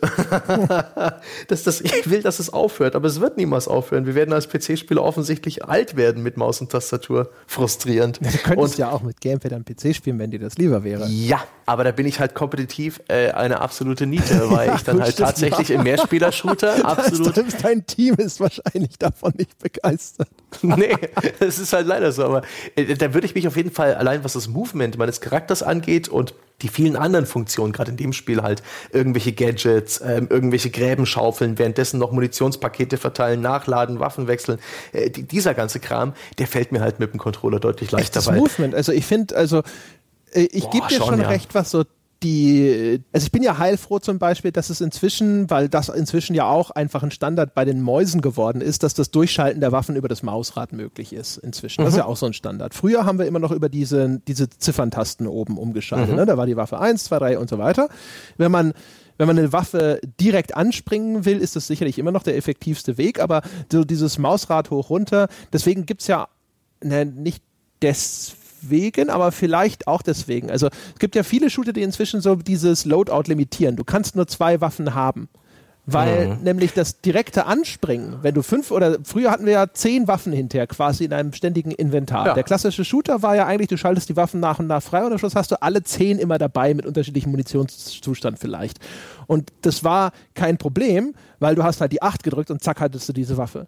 Wenn du jetzt aber natürlich auf einer Konsole einen Shooter rausbringen willst, es ist ein schönes Beispiel, wie sich eben diese, diese wichtigen Hauptplattformen, wie die das Game Design beeinflussen, oh, ja. weil die Konsole inzwischen halt sozusagen das, das primäre Ziel des Entwicklers ist, dann, wenn du erst sieben Waffen durchschalten musst, um zu der achten hinzukommen, ist es nicht so effektiv. Und eine der Lösungen, die ihnen eingefallen ist, halt, du kannst zwar 20 Waffen haben, aber du kannst dir nur zwei Sachen Waffen aussuchen, die du mitnehmen darfst dann jeweils für das Ding. Und das wiederum ist, das ist eine Kettenreaktion an Game Design, mhm. weil früher gab es dann auch noch dieses Ding für bestimmte Spielsituationen war eine bestimmte Waffe häufig genau die richtige. So bei einem UT-Match wusstest du, wenn du in einem engen Korridor bist, dann nimmst du diese Flag Cannon, die wie so eine Schrotflinte diese ganz oh, vielen ja. kleinen Projektile äh, abschießt und aus nächster Nähe unglaublich viel Schaden macht. Und für lange Distanzen nimmst du wieder was anderes. Und für mittlere Distanzen nimmst du wieder was anderes. Und für bla bla bla bla. Und inzwischen ist es ja eher so, wenn du dann halt nur zwei Waffen mitnehmen kannst, dann ist es so, dass das Spiel auch so designt werden muss, dass du nicht mit deinem Loadout, wenn du weißt, was du tust, total am Arsch sein kannst. Es muss also quasi, es kann nicht mehr sagen, so, ja, du musst halt in der Spielsituation die richtige Waffe auswählen, sondern es muss halt sagen, ich muss das von vornherein so designen, dass du mit egal welchen Waffen immer irgendwie klarkommst, solange du dich ja. halt geschickt verhältst und dann vielleicht gehst du auch erst gar nicht in den dunklen Tunnel. Ja. Aber das darf dann das Spiel auch nicht zwingend verlangen ja. und so weiter. Oder es legt dir dann halt sehr auffällig den Raketenwerfer an die Stelle, wo eine Sekunde später der Panzer kommt und legt auch den Speicherpunkt ein äh, an genau der Stelle, wo du auf diesen Raketenwerfer guckst. Und das ist dann auch ein bisschen plump. Schon komisch. Also und auch ich finde es auch interessant, wie wie schwierig es manchmal ist, äh, Gameplay vom einen zum anderen System zu übertragen. Das ist mir aufgefallen. Äh, ich habe einen Kumpel, der hat damals bei Jäger gearbeitet in Berlin. Die haben damals diesen Xbox-Shooter, der auch Jäger hieß, Y-A-G-E-R. Mhm äh, rausgebracht. Das war so ein, so ein Raumschiff. Ja, so ein, so ein, Raumgleiter hatte man. Äh, de, das war nicht im Weltraum, sondern über so eine Oberfläche, mhm. über so eine Landschaft. Das könnte man auch als Spiel damals. Ja, könnte man auch mit, mit einem Hubschrauberspiel gleichsetzen. Aber das war halt ein relativ ähm, eine komplexe Steuerung, wo man eben mit den Analogsticks das Raumschiff gedreht hat und aufsteigen und sinken konnte und ballern und verschiedene Waffen hatte. Und da haben die irgendwann eine PC-Version gemacht und ich war da auch beim Beta-Test des Multiplayers dabei. Und das war so ein, äh, so ein Event, wo dann alle, wo das, das, das, das Geräusch, ich mal gucken, ob es mein Mikrofon aufnimmt, das Geräusch, was ich die ganze Zeit gehört habe, war dieses. Weil die Maus ist irgendwann vorbei, das Mauspad ist irgendwann am Ende. Aber wenn du dich halt um, um 180 Grad drehen willst, musst du die Maus immer wieder absetzen und wieder dein Raumschiff ein Stück drehen und du musst sie wieder hochnehmen, auf die andere Seite des Pads setzen und wieder ein Stück drehen. Diese, dieses Dauer, diese Dauerbewegung, die ein Analogstick ermöglicht, die lässt sich nicht auf die Maus übertragen. Nicht ohne irgendeine Krücke, ohne sowas wie eine Dead Zone, wo du halt einen Cursor hast und sobald er sich aus der Dead Zone rausbewegt, dreht sich das Raumschiff, bis du den Cursor wieder in die Mitte bewegst oder andere Sachen, die sich aber alle nicht so gut anfühlen. Ja, das stimmt, stimmt, stimmt, stimmt. Das ist ja auch. Das Problem hatten auch die ganzen Motion Shooter mit Wii und PlayStation Move. Deswegen gibt es ja jetzt auch so bei der modernen Profi-Maus die Möglichkeit zwischen verschiedenen Mausempfindlichkeiten umzuschalten über eine Taste Richtig. an der Maus, damit du zum Beispiel jetzt in einem Shooter hast, brauchst du eine andere Empfindlichkeit, wenn du in, mit einem Snipergewehr gerade am Zoomen bist, äh, als du sie brauchst, wenn du frei durch die Gegend läufst zum Beispiel. Und dann hast du da die Möglichkeit umzuschalten, dass es dann auf einmal sensibler wird in der einen Situation und weniger sensibel in der anderen Situation. Ja, und das ist eben Gott, das ist echt nicht einfach. Und das, ich finde, das ist mit einer der, der, der Gründe dafür, dass dieser gefühlte, diese, diese, diese kleine Stichelei, diese Konkurrenz zwischen PC-Lager und Konsolenlager besteht, weil eben beide Fraktionen sich, äh, ich, man kann ja nicht sagen, PC oder Konsole sind besser, aber sie beeinflussen einander. Ja, ja, natürlich. und, und das eben aufgrund dieser, dieser, dieser Provisorien ähm, oftmals für eine der Parteien frustrierend. Ja, also insbesondere, das wie der PC-Spieler ja. mit Konsoleninterfaces geplagt wurde in den letzten ja. Jahren, wie er sich durch Kreismenüs klicken musste, das arme Schwein. Ja, ich wollte gerade sagen, also dadurch, dass die Konsole in den USA die dominierende Plattform ist, dadurch, dass die Konsole zumindest bei den Herstellern als die Raubkopie sicherere Plattform galt oder auch wahrscheinlich bis heute gilt, ähm, ist, hat, gibt sie halt den Ton an.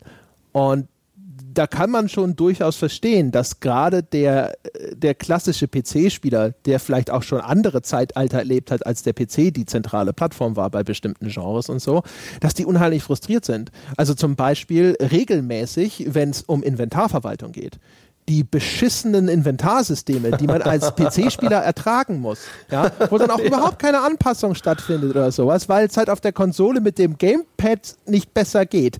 Aber auf dem PC, wo man mit der Maus bestimmte Dinge einfach anklicken könnte, um sie auszurüsten und ähnliches, ja, wo ein anderes Inventarsystem viel besser wäre.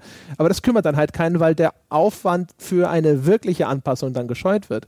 Und das ist, ich glaube, es wäre mal echt interessant, wenn es mal so eine umfassende Untersuchung gäbe, inwiefern da noch ganz andere Sachen zum Beispiel bei dieser Portierung Richtung PC oder umgekehrt dann total schwierig sind. Also Balancing zum Beispiel auch. Ne? Wenn jetzt auf einem PC mhm. ein Shooter irgendeiner Art auf einmal mit einer Maussteuerung äh, da ist.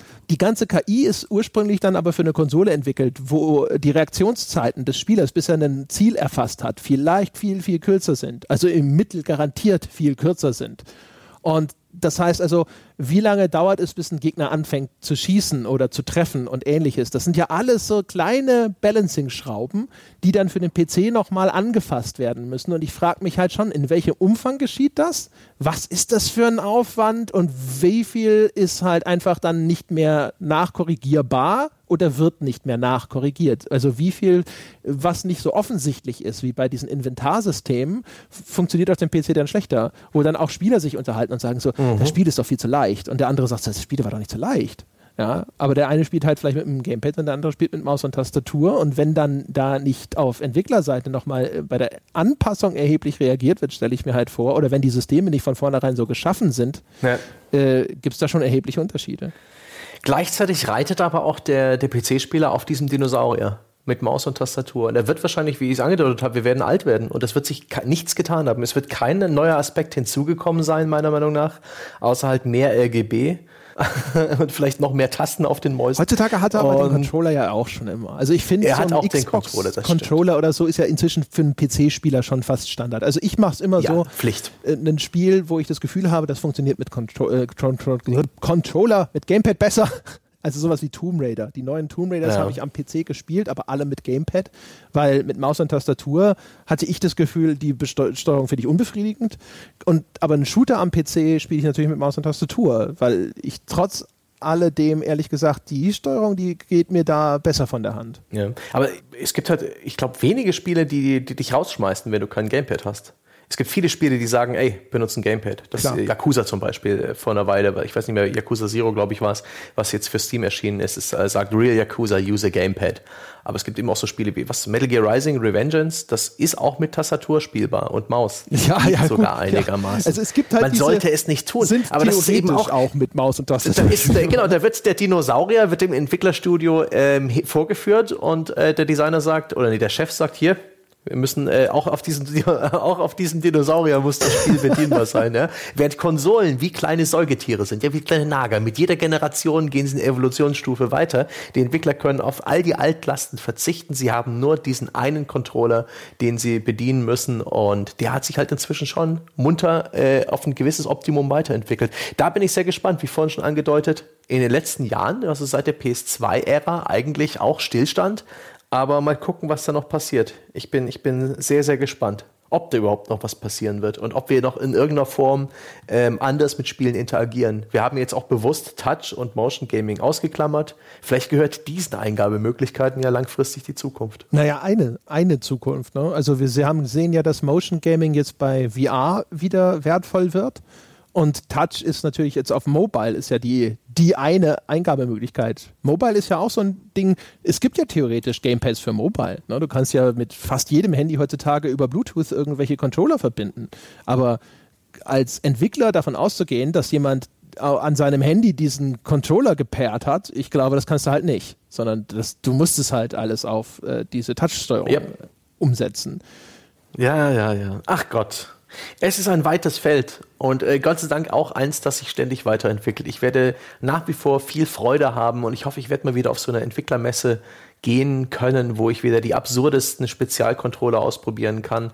Äh, sehr viel Spaß hat mir vor ein paar Jahren auf der GDC das 3D Rudder gemacht, eine Art ähm, Halbkugel mit einer runden Platte oben drauf, wo man die Füße drauf getan hat und dadurch eben äh, ja, relativ krasse Möglichkeiten hatte, eine, äh, äh, ja, die eigene Spielfigur und so weiter im 3D-Raum zu bewegen. Habe ich zusammen, glaube ich, sogar mit einem Virtual Reality Headset benutzt und konnte mich in einem Affenzahn durch eine 3D-Welt bewegen, indem ich das Ding in alle vier Richtungen gekippt habe, indem ich es auch drehen aber konnte mit den Füßen über eine Achse. Oder? Nee, das, man sitzt, man, man sitzt, aber man hat es wie so ein Fußbänkchen, okay, wie ein instabiles ja. Fußbänkchen. Und das hat erstaunlich gut funktioniert, weil es eben auch. Ähm, Warum sollte man das wollen? Aber die Füße sind frei. ähm, äh, die, das ist, ich glaube, der, der Controller hat eine kleine Nische gefunden im, äh, im Bereich der Spieler, die vielleicht mit den Händen herausgefordert sind durch Behinderung oder Verletzung. Ja, das kann ich einsehen. Ähm, okay. Und, aber die Füße sind eben auch ein Eingabegerät, ne? also eine Eingabemöglichkeit, die ist, die liegt brach. Ne? Also bis auf Rennspiele hat noch niemand groß die Füße ähm, ins Spiel reingeholt. Ja, und Stilpedalen. Und wahrscheinlich gibt es wahrscheinlich auch für so Flugsimulationen vielleicht auch irgendwelche Fußpedale, ja. ne? Höhenruder oder so. Ja. Ich meine, nicht, dass ich mir das wünsche, aber es ist auch eine Möglichkeit. Da finde ich es auch sehr schön, dass äh, Microsoft mit seinem Adaptive Controller für die Xbox ein sehr lobenswertes, aber auch sehr teures Projekt ähm, auch diverse Fußschalter-Accessoires ähm, bietet, um eben da Spielern die Möglichkeit zu geben, sich da anzupassen an ihre Möglichkeiten, äh, an ihre Fähigkeiten, die sie haben. Ja, das ist echt cool. Und das die ganze haben ja Ding relativ frei zu bewegen. Ein, ja, eine ja, lobenswerte Initiative. Und auch, ein, auch eine interessante Nische. Da muss ich vielleicht mal mit meinem Format Wer macht denn sowas oder in dem Magazin Spezial drauf eingehen.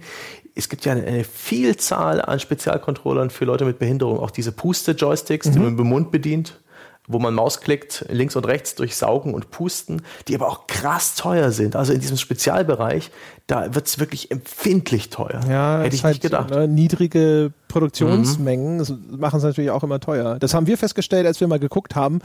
Ja, aber was kostet es denn, wenn wir mal äh, The Pot Shirts machen wollten würden? Ja, aber erstmal vielleicht nur so 50 oder sowas. Ja, und dann ist es halt im Grunde genommen der Preis, den du, wenn du so ein Einzelding irgendwo drucken lässt, bei, weiß nicht, Shirts, irgendwas oder sowas, ja, und äh, dann, das kostet ja dann auch teilweise so 15 Euro oder so mit Versand oder noch mehr. Und wenn du halt so kleine Mengen nur produzieren lässt, wenn du halt nicht sagst, 3000 The Pot Shirts, dann äh, hm. da ändert sich das halt nur so im 1, 2, 3 Euro oder sowas und du sitzt da und denkst dir so, ja, fuck, das ist echt viel Geld. so hatten wir uns das nicht mhm. vorgestellt, ja. Und das wird halt da natürlich genauso sein. Ne? Das sind dann ja auch noch teilweise wahrscheinlich einigermaßen komplexe mechanische oder äh, elektrische Geräte. Und wenn du sagst, ja, was denken wir denn, wie viele wir davon verkaufen können jetzt in den nächsten paar Monaten? Und deine Antwort lautet 100? Hm, oder zehn, dann ist es natürlich echt teuer. Da kannst du wahrscheinlich in die eigene Garage setzen und selber zusammenbauen. Ach, Mai, jetzt ähm, äh, haben wir es doch langsam hinter uns. Ich muss sagen, ich bin stimmmäßig langsam am Ende. Die, die Erkältungsnachwehen zerren an meinem Gaumen. Unsere Hörer sind jetzt auch schon über zwei Stunden dabei. André? Ja, Sebastian. Mir, mir fällt gut. keine gute Überleitung zum Ende ein. Ich wollte es einfach hier ganz plump in den Raum werfen. ja, schönen Dank. Ja. Äh, lässt ja hier den Hammer fallen, aber ich glaube, wir sind tatsächlich einigermaßen gut durchgekommen. Ja, ich habe noch ja. so ein paar nette Trivia-Bits oder sowas, wo ich gedacht habe, die wäre ich vielleicht los. Na, na komm, komm, eins, zück, zück dein liebstes Trivia-Bit. Äh, weißt du, Sebastian, noch, äh, warum gibt es überhaupt Start und Select ursprünglich auf dem Gamepad? Äh, verdammt gute Frage. Mhm. Das ist nämlich ganz interessant. Also in der Ursuppe des Spiels und der Spielkonsole sind Spiele, es gibt ja nicht von Anfang an austauschbare Spiele-Cartridges, sondern auf mhm. den ersten Konsolen sind diese Spiele dann häufig vorinstalliert. Das heißt, auf deiner Konsole sind halt, keine Ahnung, fünf oder zehn oder auch nur zwei Spiele drauf. Dieses Saba Videoplay, von dem ich vorhin erzählt habe, diese allererste Konsole in meinem Leben zum Beispiel, da war Tennis drauf und das andere hieß, ich weiß es gar nicht, ich glaube sogar irrsinnigerweise Fußball oder so. Es war im Grunde genommen zweimal Pong. Ja, zweimal Pong mit minimal unterschiedlichen Regeln. Und ähm, das hat man vorne auf der Konsole ausgewählt. Da gab es Knöpfe extra, um diese Spiele auszusuchen. Das heißt also, der Select-Button, der kommt unter anderem ursprünglich daher, dass du sagst so, ich wähle jetzt erstmal aus, was ich hier spielen will. Und dann gibt es halt den Start-Button noch, um Spiele wirklich zu starten. Und diese Logik war ursprünglich nicht mal auf deinem Controller zu Hause und wanderte dann aber auf diese Gamepads, wo du dann halt eben noch auch so diesen Start-Button hattest und einen Select-Button hattest, um Dinge auszuwählen. Und das haben sie dann halt beibehalten über lange Jahre. Und dann hat sich diese Interpretation, wofür die da sind, nur geändert. Dann wurde der äh, Start-Button irgendwann eher zum Pause-Knopf. Ne? Und der Select-Button wurde vielleicht für, irgendwelche Systemeinstellungen und heutzutage rufst du halt eher dann eine Ingame-Map oder sowas aus, auf, indem du auf den fetten PlayStation-Button drückst, der zufälligerweise auch ein Touchscreen ist oder ähnliches. ja. Ja, gibt ja Gerüchte, dass die nächste PlayStation einen Bildschirm haben wird auf dem Controller. Hm. Ich, ich, was für ein Irrsinn. Ich hoffe, es, nee, es kann eigentlich nicht stimmen. Wer schaut denn bitte seinen Controller an, wenn er zockt? So dumm, so dumm können sie nicht sein. Na hallo, die, die ganzen Wii U-Käufer schütteln jetzt den Kopf und sagen so, hallo. du meinst alle fünf? ja, ja. Also, ja, wer weiß was. Ist. Das ist ja vielleicht auch ab und zu ist ja auch ein bisschen so Innovation um der Innovation willen. Ne? Man hat ja manchmal schon das Gefühl, man denkt sich so, ja, aber ganz, ganz ohne noch irgendwas Neues, Cooles. Wie sieht denn das aus? Wir müssen uns schon was ausdenken. ja, bin gespannt. In diesem Sinne, meine Damen und Herren, jetzt haben wir hier zum Schluss haben wir alle noch mal was gelernt. Ich hoffe, Sie waren zufrieden mit uns. Sie halten uns auch für die flinken kleinen Nagetiere, die sich weiterentwickeln und nicht für die Dinosaurier, denen man versucht, neue, neue Spielarten abzuringen, obwohl sie dafür ja eigentlich gar nicht mehr gemacht sind. Wenn es Ihnen Spaß gemacht hat, dann wäre ich Ihnen wie immer sehr verbunden, wenn Sie vielleicht auf iTunes vorbeischauen würden und geben uns dort die verdiente 5-Sterne-Wertung. Dann bleiben wir nämlich sichtbar und können von neuen Leuten gefunden werden. Das ist mal wieder eine Invasion von, von anderen Podcasts, ja. Ich habe gehört, sogar LeFloid macht jetzt irgendeinen Podcast in unserer Sektion. Ich dachte, der macht hier äh, Kindernachrichten oder sowas, ja. Und was hat er denn bei uns in, der Videosp in den Videospielecharts zu suchen? Das heißt, wir brauchen quasi dringend Ihre Unterstützung, ja, Ihre Bewertung, damit wir uns dort über Wasser halten können, wenn jetzt hier auf einmal diese Dickfische auftauchen. Äh, wenn Sie Lust haben, können Sie auch auf Spotify mal auf Folgen klicken oder sowas. Dann sind wir auch in dieser Spotify-Browserliste ein bisschen höher zu sehen, ja. Und ich kann mir vorstellen, alle drei Leute, die in der Woche in Spotify's Podcast-Sektion versehentlich reinklicken, werden sich darüber sehr freuen.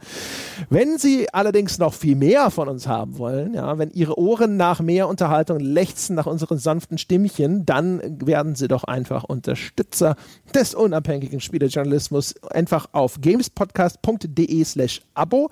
Da können Sie Mitglied werden über Steady. Wir würden uns sehr freuen, wenn Sie sich für das 6-Dollar-Abo entscheiden und wenn Sie via Bankeinzug bezahlen. Das ist äh, sozusagen für uns maximal vorteilhaft, aber ansonsten äh, weiterhin ab 5 Euro sind Sie mit dabei.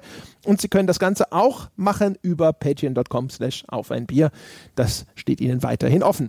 In diesem Sinne auch noch der Hinweis, wenn Sie Lust haben, mit uns über diese Folge im Anschluss noch ein bisschen zu diskutieren. Schauen Sie vorbei unter forum.gamespodcast.de und, äh, sag ich mal, informierten Kreisen auch bekannt als das weltbeste Spieleforum. Das soll es gewesen sein für diese Woche. Wir hören uns in der nächsten Woche wieder mit einem weiteren Podcast auf ein Bier. Bis dahin.